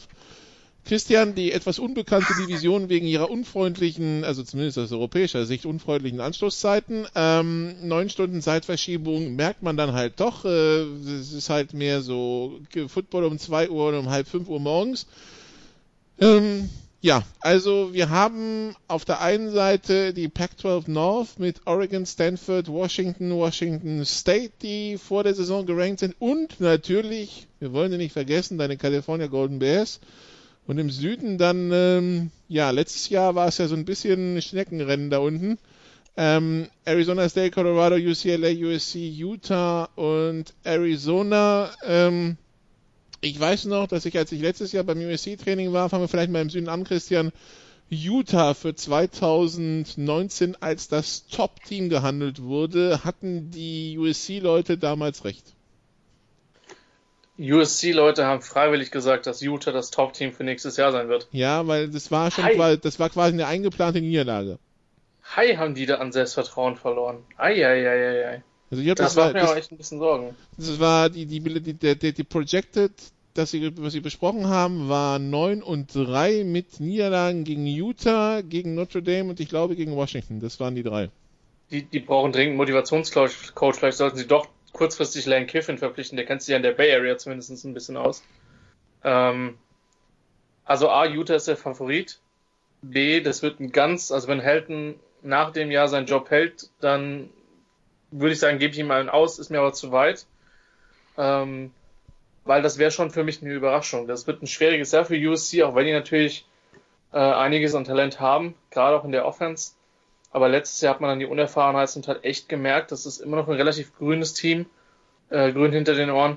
Ähm, von daher, Utah muss da der Favorit sein. Arizona State war erstaunlicherweise nicht das Desaster, was viele mit Herm Edwards prognostiziert haben, sondern die waren eigentlich relativ konkurrenzfähig. Wie Play to win the game, ja? Ja, aber es war gar nicht so dramatisch schlecht, wie ich irgendwie befürchtet hatte. Das, das ging irgendwie. Ähm, Arizona steht bei 0 und 1 und ich sah jetzt ein bisschen offensiv ein bisschen besser aus, weil letztes Jahr hatte man den Eindruck, dass Kevin Summerlin irgendwie Qualität vernichten möchte, also zumindest sportlich.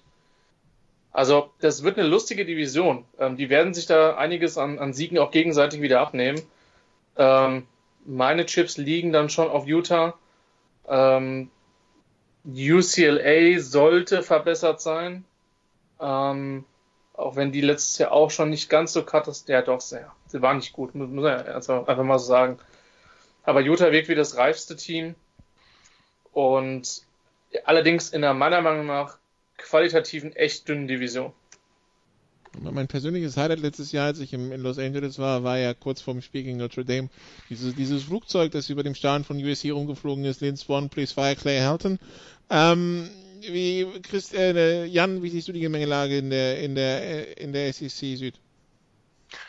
Ja, ähnlich wie Christian, die ist sicherlich nicht eine der besten Divisionen äh, im College Football, das kann man ganz klar sagen. Äh, für mich ist Utah hier relativ klarer Favorit. Die haben eben einige Spieler wieder dabei, also haben ein sehr erfahrenes Team mit Zach Moss, einem hervorragenden Powerback, äh, starke Receiver. Ähm, und eben vor allem eine fantastische Defense. Eine Defense, in der auch wieder einige Spieler nicht in die NFL gegangen sind. Der äh, Anai, der, der äh, Pass Rusher Julian Blackman spielt auf, auf, Corner, äh, auf Safety jetzt statt Corner, haben mit Jalen Johnson einen potenziellen First-Round-Pick auf Corner, hervorragende Defensive Tackles. Das ist einfach ein relativ äh, gewachsenes Team. Die müssen auf Linebacker äh, ihre, ihre zwei Starter ersetzen. Äh, aber ansonsten ist das eine hervorragende Defense und ich sehe einfach nicht, welches, welches Team äh, dieser äh, der, der Süd, also der Pac-12 South, da rankommen kann. USC ist sicherlich vom Talentlevel und von vom Recruiting, auch wenn das die letzten Jahre auch ein bisschen gestockt hat, äh, wäre da sicherlich höher zu ranken, aber da ist so viel Unruhe drin in dem Team und ich weiß auch nicht, ob so ein, so ein lame duck Headcoach wie Clay Helton da jetzt äh, die Autorität hat, eben auch wirklich seine Vorstellungen umzusetzen an und für sich müsste USC äh, um den um den Divisionstitel mitkämpfen können. Christian hat es ja gerade schon gesagt, die Spieler sind alle äh, ein Jahr älter, JT Daniels auf Quarterback oder eben Amon Ross St. Brown.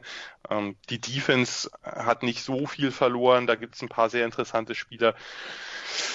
Aber ich, ich sehe es nicht. Also ich sehe Utah da schon deutlich vorne und ich sehe auch kein anderes Team. Also äh, bei allem Respekt für Herm, Herm Edwards, ähm, Arizona State ist, ist noch nicht so weit. Ähm, und ja, Colorado kann mit der Offense, mit, mit Chenot und, und, und Montes, dem Quarterback, äh, sicherlich das ein oder für den einen oder anderen unangenehm sein, aber da, die sehe ich auch noch nicht, noch nicht in, sozusagen äh, gewachsen genug oder, oder auch ausgeglichen genug. Chip Kelly, UCLA, braucht auf jeden Fall mindestens noch ein Jahr. Ich glaube, da äh, geht's nicht so schnell, wie er selber vielleicht auch gedacht hat. Utah wird vorne sein. Trotzdem für, für Draft-Nerds ist natürlich die Combo aus äh, aus LaVisca Chanot und, und Stephen Montes schon interessant, speziell was den Receiver betrifft. Ja. Ähm, der hat sich im letzten Jahr, glaube ich, bei dir extrem unbeliebt gemacht. Ähm, ich habe ihn extra vorgestellt nach drei Wochen schon. Okay. Also mein also, Players to watch. Das wird, das, also das ist einer, der recht, recht hoch gehen kann in einer sehr interessanten Wide Receiver Klasse. Zumindestens. Ja. Es gibt einen breiten Pool an Spielern, die 2020 in Draft gehen könnten und wo man jetzt schon weiß, die sind interessant. Ähm, der wird mit Sicherheit das eine oder andere Highlight-Play machen. Ähm, ja, ansonsten, also vielleicht kann Colorado überraschen, würde mich freuen. Ähm, aber ja, ansonsten sehe ich es inhaltlich genauso wie du. Okay, dann kommen wir zum Norden, äh, Sal, wo Washington ja der, der, der Pac-12 Conference Champion ist äh, 2018. Ähm, wir erinnern uns an diese Schneckenrennen in der Pac-12 auf dem Weg zum Conference Title und dieses 10 zu 3 im Conference Championship Game rundete dann das Gefühl zur Pac-12 ab. Die Washington Huskies, die Quarterback Jack Browning ersetzen müssen, Running Back Miles Gaskin und gefühlt die halbe Starting Defense. Was traust du Washington zu und wen siehst du als Favoriten im Norden? Ist es, ist es Oregon mit Justin Herbert? Oh, um, you know, ever since Chip Kelly left, you know, you know, Oregon was on a, on a on a different plane. Obviously, they were way ahead, and now what we see, college football caught up to them, and you know the the the talent, the recruiting went to all other schools as well. So um, it's interesting that they they couldn't compete and still because there's plenty of players out there. It would be really nice for Washington, Oregon, two of the top teams in the North, at least tradition wise, and of course in their state, because Oregon State and Washington State are like the little brothers um, so Oregon, Washington, if those two teams are playing, and you know, you mentioned the time difference between kickoffs. You know, the Pac-12, the Pac-10 in the past, always been an exciting conference to watch. USC, UCLA matchup, one of the big, not even just a conference championship, but a, um, a conference, sorry, a conference uh, a title game uh, to decide the, the, the, conference, but also a, a marquee game but it was one for the national. You know, it was like I said, think about Troy Aikman versus Rodney Pete. You know, that game was for the Heisman Trophy as well. So um, you need the the North and the Pac-12 in itself needs not only a good um, interdivisional matchups, and they also need a big Pac uh, a Pac-12 championship game. You know, we I talked about earlier. Michigan needs to win uh, and not only win uh, the conference, but just be in the in the conference, or sorry, in the in the con- conversation for the national championship. The Pac-12 they need those one or two teams that are not only winning but winning dominantly and in that conversation as Oregon was at the beginning of this, at the end of the BCS, at the beginning of the college football um, playoff conversation. So the whole conference is Michigan. They need to win. They need to win big. They need to win dominantly, and they need some marquee matchups and some marquee teams to step up their game. So whether it's UW, whether it's uh, the Ducks, and of course the California teams. And sure, the Arizona teams add a certain dimension. They obviously could have some talent, but those are some wacky games, uh, great games to end the game. So if you're living in California, that's really the only, or in the West Coast, the only time where you can really enjoy a game at a, at a real time or in Hawaii. But of course, for us, Nikolai, and everyone on this podcast, we'll wake up at 5 o'clock, 5.30, 6 o'clock and watch the final quarter of these games. So uh, those games are made for us. So stick them late and make them good. Halb sechs ist die Uhrzeit, wo Christian und ich dann losfahren, um irgendwelche Relegationsspiele zu kommentieren und dabei tatsächlich irgendwelche Pac-12-Duelle noch verfolgen. Äh, Christian, der, der Norden... Hey, uh, uh, Nikolai, just a, uh, um, a suggestion. You guys have TuneIn Radio podcast app. Uh, all the games should be on there. So when you're leaving at 4.30 in the morning, 5.30 in the morning, listen to the games. Don't get into an accident. Ja, vielleicht mache ich das einfach morgen früh, wenn ich in den Flieger steige. Da läuft dann BYU gegen Utah. Das ist ähm, dann äh, vielleicht tatsächlich eine Option. Aber gut, das, äh, das nur am Rande. Christian, äh, Oregon ähm, gut gerankt im Preseason Ranking. Wir haben schon gesagt, was man von Preseason Rankings halten sollte, aber nichtsdestotrotz ist ja eine Tendenz, was Menschen denken und äh, die werden ja einen Grund haben, das zu denken. Was ist der Grund, warum Oregon so gehypt wird, Christian? Justin Herbert. Das reicht ähm, alleine schon, ja. Justin Herbert, zweites Jahr unter Mario Cristobal, der, der schon echt einen guten Job gemacht hat. Ähm, eine ziemlich gute Offense, eine relativ erfahrene Offensive Line. Also die werden auf jeden Fall, die werden für, die werden auf jeden Fall punkten, die werden auf jeden Fall scoren.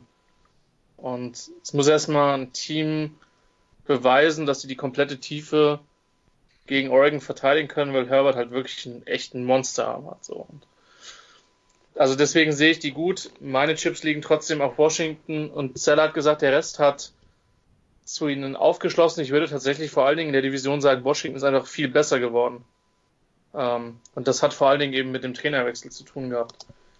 Ähm, sonst wären sie da meiner Meinung nach nie, nie, nie hingekommen. Und also nicht nur was das Recruiting betrifft, auch was die Ausbildung von den Spielern betrifft, ist das, was da was da nun läuft, äh, ja, ein Riesenfortschritt und deswegen sind die für mich auch ein Favorit und mit Sicherheit auch, auch, äh, auch eine Mannschaft, die definitiv in die, in die Playoffs kommen kann. So, ich würde es Peterson nochmal gönnen.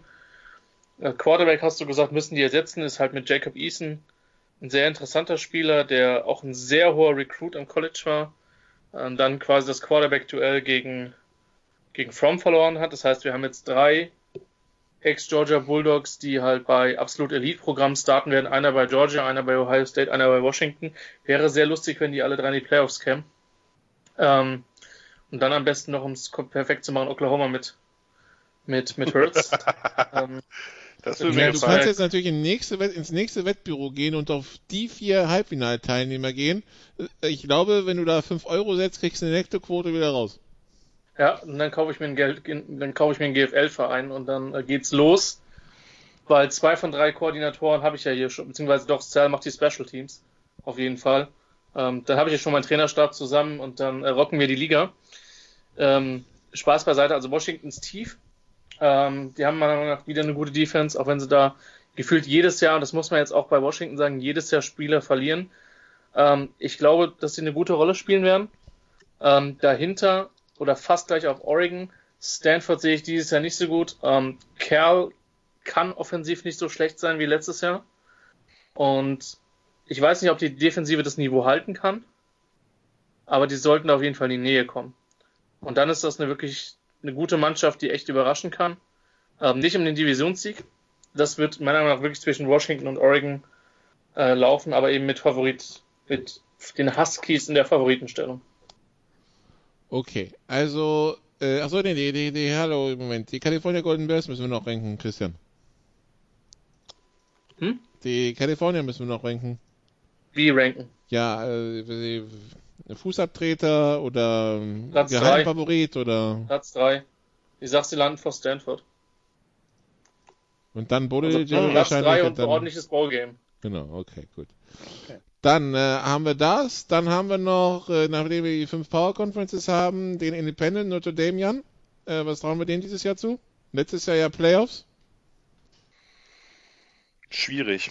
Ähm, wird sich, werden sicherlich sind ja auch äh, jetzt wieder zumindest ansatzweise hochgerankt worden, ähm, werden sicherlich irgendwo oben mitspielen, aber die kann ich einfach aufgrund ihrer fehlenden, ich finde das nach wie vor skandalös, nein, Scherz beiseite, aufgrund ihrer fehlenden Conference-Zugehörigkeit kann ich sie natürlich immer ein bisschen schwerer einschätzen. Ähm, die sollten eine sehr gute O-Line haben, die haben Ian Book weiterhin als, als Quarterback auf den, bei Receiver müssen sie ein bisschen was ersetzen, haben aber eine sehr, sehr starke Defense-Line mit drei hervorragenden Pass-Rushern, wirklich gleich drei. Äh, also die können rotieren und verlieren kein bisschen Qualität. Äh, die haben, ja, müssen halt auf in der Back Seven ein bisschen was ersetzen. Äh, also sowohl die beiden Linebacker als auch, als auch Cornerback Julian Love. Aber da wird sicherlich was was nachkommen. Das, ich denke, sowas kann man immer erst nach, nach ein paar Spielen dann wirklich beurteilen, wenn man sieht, wie die jungen Spieler, die man vielleicht noch nicht gesehen hat oder die nur Backups waren oder nur in Garbage Time drauf waren, wie die sich dann schlagen. Grundsätzlich ist es natürlich auch ein Team, was zu beachten ist. Ähm, ich sehe sie aber nicht so stark wie letztes Jahr und glaube auch nicht, dass sie in die Playoffs kommen werden. Wir haben natürlich einen Hammer-Spielplan am 22. September bei Georgia, dann gegen Virginia, dann okay, Bowling Green, dann gegen USC, bei Michigan, gegen Virginia Tech, bei Duke, gegen Navy, gegen Boston College. Da merkt man schon diese gewisse ACC-Affinität, die Notre Dame dann in den anderen, Konf in den anderen Sportarten hat. Und dann äh, zum Abschluss bei Stanford. Ähm, das, das sagen wir mal so, verglichen mit anderen, mit anderen Conference-Schedules oder Non-Conference-Schedules, die einige haben, ist das natürlich schon eine Ansage. Wenn, das ist richtig. Also wenn sie da, ich sag mal so, wenn sie da ungeschlagen durchkommen, dann sind sie aber automatisch dann, Playoff-Kandidat. Dann sind, das ist aber fast jedes Jahr so. Ja. Notre Dame hat immer einen relativ schweren Spielplan. Wenn sie ungeschlagen durchgehen, es gab, glaube ich, ein, zwei Ausnahmen. Ich meine, das Jahr, wo sie im Championship-Game gegen Alabama, wo sie das erreicht haben, äh, da äh, war das nicht ganz so stark. Aber im Normalfall haben die eigentlich immer einen sehr, sehr starken Schedule. Jetzt eben nochmal mehr ACC äh, dominiert als sonst klar, wenn sie, wenn sie den, wenn sie das alles gewinnen, sind sie drin.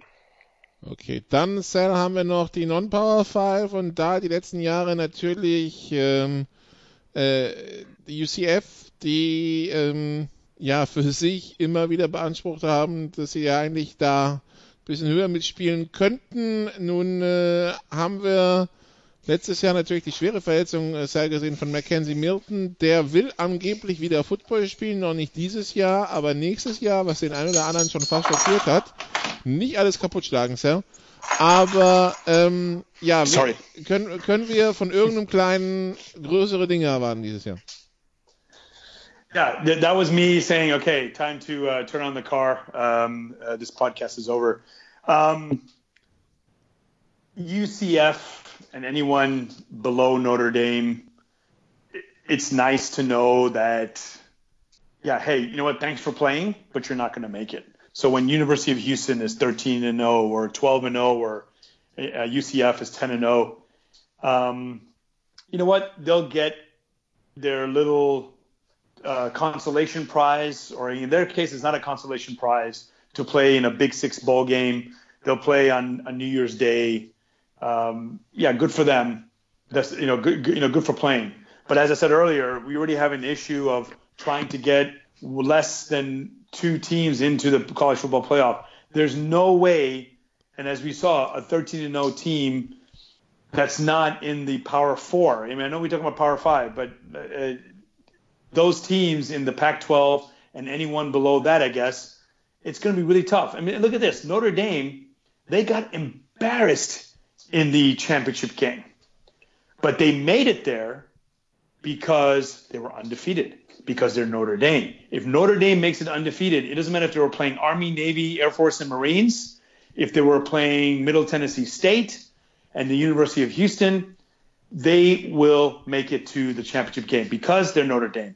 UCF is not Notre Dame. University of Houston is not Notre Dame. Hawaii is not Notre Dame. So they can win all the games they want but unless they're playing in the SEC West or they played everyone under the sun for those 13 games. They played every ranked team in the top 12, 15 um, rankings, and then they won their rivalry game and they won their conference championship. That's the only time they get. So we can talk about Mackenzie Hilton, we can talk about Paris Hilton, we can talk about Bernie Milton.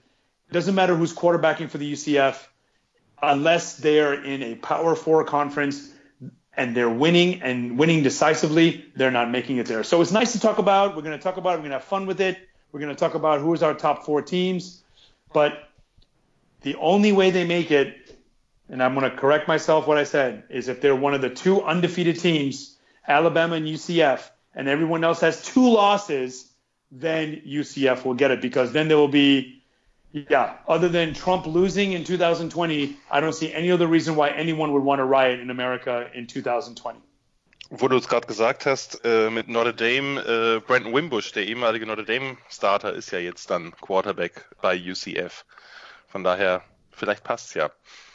Vielleicht passt es ja. Äh, wir werden natürlich wahrscheinlich unser eigenes German College Playoff Committee dann gründen und dann äh, im Dezember wieder äh, selber noch aus äh, unser Ranking erstellen, wen wir in den Playoffs sehen. Aber bis dahin ist so viel Football zu spielen, dass äh, das natürlich bisher der ganz, der ganz große Reach wäre. Wenn wir jetzt schon anfangen würden, das war also der ganz große Blick in die Glaskugel, was die Saison betrifft. Wir machen nochmal eine kurze Pause und dann äh, kommen wir zu unserem Two-Minute Drill und wir versuchen uns mal so zumindest an diesem ersten Spieltag ein bisschen an einem Picking Against the Spread, auch wenn es wenige Paarungen gibt, die sich dafür anbieten. Bis gleich.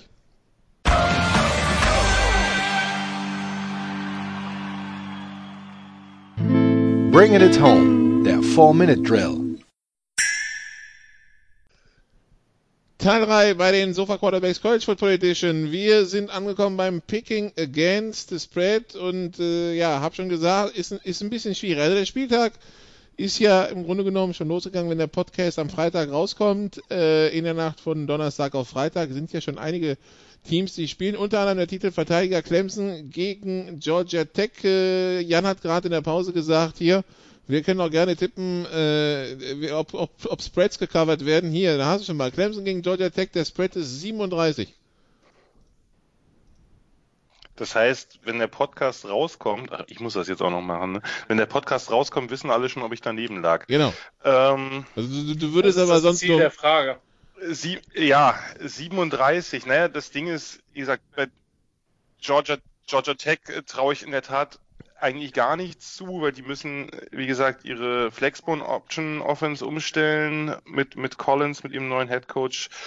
Ich sag, dass äh, Clemson das in der Tat covert. Okay, dann haben wir Christian den Holy War auch in der Nacht von Donnerstag auf Freitag zwischen BYU und Utah. Das Ganze bei BYU äh, Utah Favorit mit 6,5. Ich hätte jetzt spontan auf 7 Ejections getippt, von daher äh, over. Ähm, das, sind, das, das, das sind dann äh, mindestens 14 Vater unser. 14 Vater unser, drei Rosenkränze und vielleicht noch zwei Stunden nach dem Spiel für beide Mannschaften im Beichtstuhl, aber der dürfte dann gut ausgelastet sein für mindestens eine Woche. Oh je, oh je, oh je. Ähm, ja, dann haben wir auf jeden Fall einen ganz großen Kracher am Wochenende. Cell, das ist in der Nacht von Samstag auf Sonntag. Das ist Auburn gegen Oregon. Das ist auch das ABC-Spiel um, um halb zwei morgens. Mhm. Ähm, Auburn gegen Oregon, das ist äh, ein Spiel, wo Auburn Favorit mit dreieinhalb ist. Yeah. Yeah, I'm kind of disappointed because um, I was hoping to already be or at least leave for Texas uh, uh, this weekend and be there for that game. Genau, das, das, das uh, Spiel im Stadion der, der Cowboys in uh, Arlington, Texas. Exactly. Yeah. The plan was Dallas, Austin, then Houston, uh, but uh, plans changed. But regardless, um, I'm not going to be there, so it's okay. The game will still go on. But I love these early season games. I know that Miami versus Florida in week zero was good. Um, well, it wasn't enter- it was entertaining, but it wasn't good. But it was a good start. But Auburn, Oregon, we talked about the SEC West and competition for Alabama and for uh, Georgia going into you know to get into the SEC championship game, and then Oregon, Pac-12, how important it is for teams to not only win but to dominate. This is a game to start the season off. This is this game that we always go back. We always say wow, that week one matchup between those two teams has decided the race going forward. So if the Pac 12 wants respectability, beat an SEC West team. Do that against Auburn. The unfortunate thing is if this loss to Auburn affects the rest of their season and they have two, three wins, uh, sorry, two, three losses heading into the Alabama game, this will hurt Oregon and thus the Pac-12 in uh, in the rankings. So this is a good game. I would like to say that Oregon will be competitive, but I can see Auburn going into this game and winning and covering because um, they're just so much better.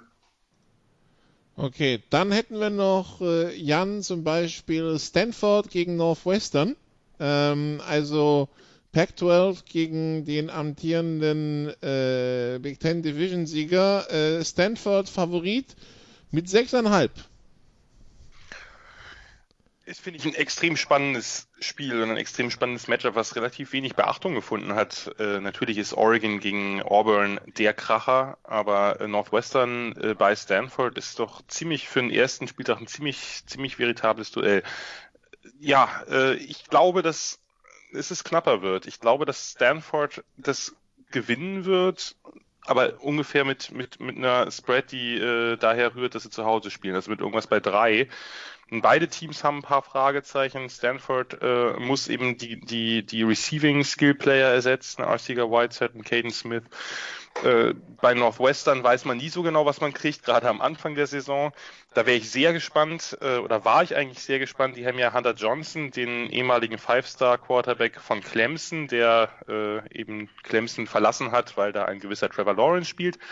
Der scheint sich jetzt aber noch gar nicht durchgesetzt zu haben im Quarterback-Duell und äh, angeblich will äh, Fitzgerald, also der Headcoach der äh, Wildcats, zwei Quarterbacks spielen lassen. TJ Green ist der andere, der ist der Sohn von Trent Green, ehemaliger NFL-Quarterback.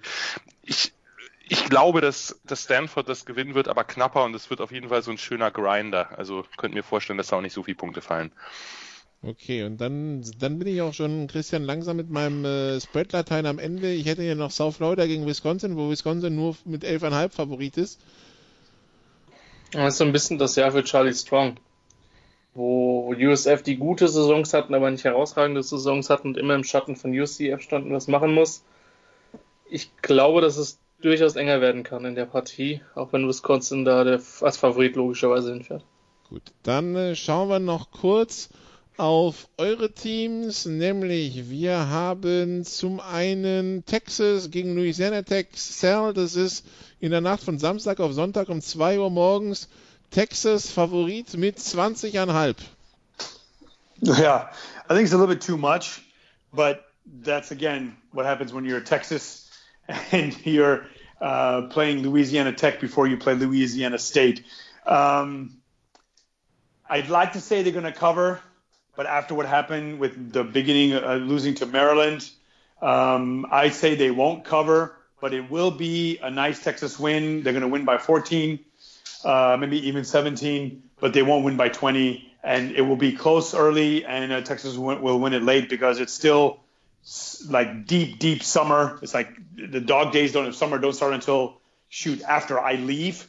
Um, so I'm going to be sweating that thing, but I just think that it's going to be Texas uh, Louisiana Tech will will have a surprise at the beginning, but then uh, the Texas's talent and their depth, and hopefully Tom Herman will get the, will get the team at halftime. So they better win because that travel I'm going to make is going to be totally not worth it when they lose to LSU. Äh, Christian California gegen UC Davis. UC Davis FCS, äh, dementsprechend habe ich da gar keinen Spread anzubieten. Und dann haben wir noch, und äh, das ist ja die Neuerung in diesem Jahr. Ah, Jan, ich habe gehofft, dass es nicht mehr kommt. Ähm, es gibt dieses Jahr College Football Baran und der Opener ist Nebraska gegen South Alabama. Das wird so spannend. Das, das, äh, der Spread ist bei 36,5 Jahren. Ja, das war irgendwie Schicksal, dass wenn Run NFL jetzt auch noch mit College Football anfängt, dass die dann äh, natürlich auch meine Huskers zuerst drin haben. Das habe ich schon akzeptiert. South Alabama ist ein sehr, sehr schlechtes Mid-Major aktuell, ist ja auch noch ein sehr junges Programm. Nebraska on Fire, aber 36,5 ist natürlich auch echt eine Ansage. Ich glaube, dass sie den Spread während des Spiels covern und dann irgendwann doch wieder nicht. Also ich glaube, dass sie irgendwie, ich hoffe, dass Nebraska irgendwann wirklich die Third Stringer drin, drin hat. Scheiß Englisch. Äh, und äh, wahrscheinlich dann irgendwo noch einen Garbage Time Touchdown abgeben wird. Von daher werden es dann nur 34 Punkte Sieg oder sowas. Ja, das wäre dann wieder so ein typischer Kandidat für diese Scott Pell Kategorie bei ESPN, für diese, für diese Spreads, die gecovert sind und in den letzten 10 Sekunden dann doch nicht. Ähm, genau. Also, äh, wie gesagt, also RAN überträgt ab diesem Jahr auch College Football. Ich habe jetzt nicht mitbekommen, das liegt aber auch ein bisschen an der Ferne aus Malta. Christian, sendet da Sohn noch was? Ja. Der sendet noch was. Ja. Ähm, wird sich vermutlich auch im Wesentlichen an den ESPN-Spielen orientieren, die auch im Player zu sehen sein werden. Äh, ich glaube, das sind bis zu drei Spiele ähm, pro Saison. Ja, nicht pro Saison, pro Woche. Pro Saison wäre ein bisschen dünn gewesen. Ähm, von daher, ja, kann man auch darüber verfolgen. Wie gesagt, meine Empfehlung tatsächlich, da ich jetzt ähm, mir den jetzt in der, in der letzten Woche zugelegt habe, ist, also wieder zugelegt habe, ist der ESPN Player, der deutlich moderner und auch besser daherkommt als dieses altbackene Ding vor, vor zwei Jahren oder vor einem Jahr. Äh, 80 Euro im Saisonpass kriegt man auch eine ganze Menge mehr als, äh, als College Football. Es gibt diese klassischen ähm, Pässe nicht mehr, sondern es gibt nur noch eins für alles und das ist, glaube ich, eine lohnenswerte Investition. Ich habe übrigens letzte Woche sogar ein bisschen Highschool Football geschaut. Ähm, weil er zufällig lief. Also, das ist meine Empfehlung. Da sieht man sehr viel. Was man da nicht sieht, sind die Notre Dame-Spiele, die bei NBC liegen. Was man da nicht sieht, sind die CBS-Spiele, insbesondere die Spitzenspiele bei äh, die 21 Uhr Spiele in der SEC. Da wird man dann wieder auf den geneigten LKW des Vertrauens zurückgreifen müssen. Ja, wobei CBS ja. ist, glaube ich, äh, CBS, wenn ich mich recht erinnere, war CBS Geo nicht geblockt. Also das heißt, Doch, war, war, war letztes, wieder. Ab letztes Jahr schon. Bis dato nicht, aber also vielleicht haben wir dieses Jahr Glück, aber Letztes Jahr ging es zumindest in Deutschland nicht mehr.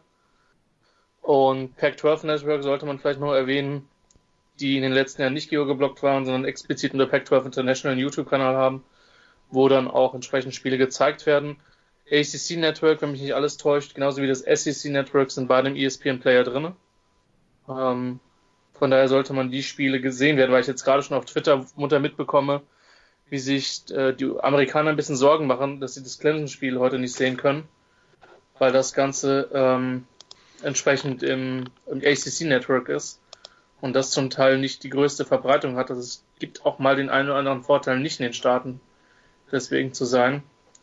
Das sind so die Hauptverbreitungsmöglichkeiten. Ansonsten findet man halt wirklich ähm, Highlights sowohl veröffentlicht von den Conferences als auch von einigen Individuen, die das machen, sehr ausführliche Spiele zum Teil, eigentlich einen Tag später auf YouTube. Also wenn man da ein bisschen sucht, findet man da äh, gut, gute, breite Zusammenfassungen, weil es wird zwar den geneigten Hörer wundern, aber auch Jan, Cell, Nikola und ich können jedes Spiel schauen, ähm, zumal aktuell nicht bei der bei der laufenden German Football League Saison. Ähm, genau, das sind jetzt erstmal so die Haupt äh, die Hauptwege, das Spiel zu schauen und wie gesagt, was Zusammenfassungen betrifft, wir werden wieder regelmäßig am Start sein und das Ganze dann einordnen und äh, ja, hoffentlich dann mit einer breiten Hörerschaft, wie, wie letztes Jahr. Genau, also wir versuchen die College Football Sofa Quarterbacks regelmäßig an den Start zu bringen und dann natürlich über die ganze Saison anzubieten bis hin zum National Championship Game zur Erinnerung, das ist dann Mitte Januar in New Orleans im Superdome. Dann danke Sal, danke Christian, danke Jan, danke liebe Zuhörer. Und äh, bis zum nächsten Mal bei den Sofa Quarterbacks. Nächste Woche wollen wir auch noch irgendwann eine NFL-Preview machen, also bleiben Sie uns treu. Und äh, ja, wir freuen uns schon auf die amerikanische Football-Saison. Von mir aus kann es direkt losgehen. Bis dann, tschüss. Children of the Corn, rise up. You did what you had to do and you won the game. Das waren die Sofa Quarterbacks mit der Extravaganza zur National Football League auf Sportradio 360.de.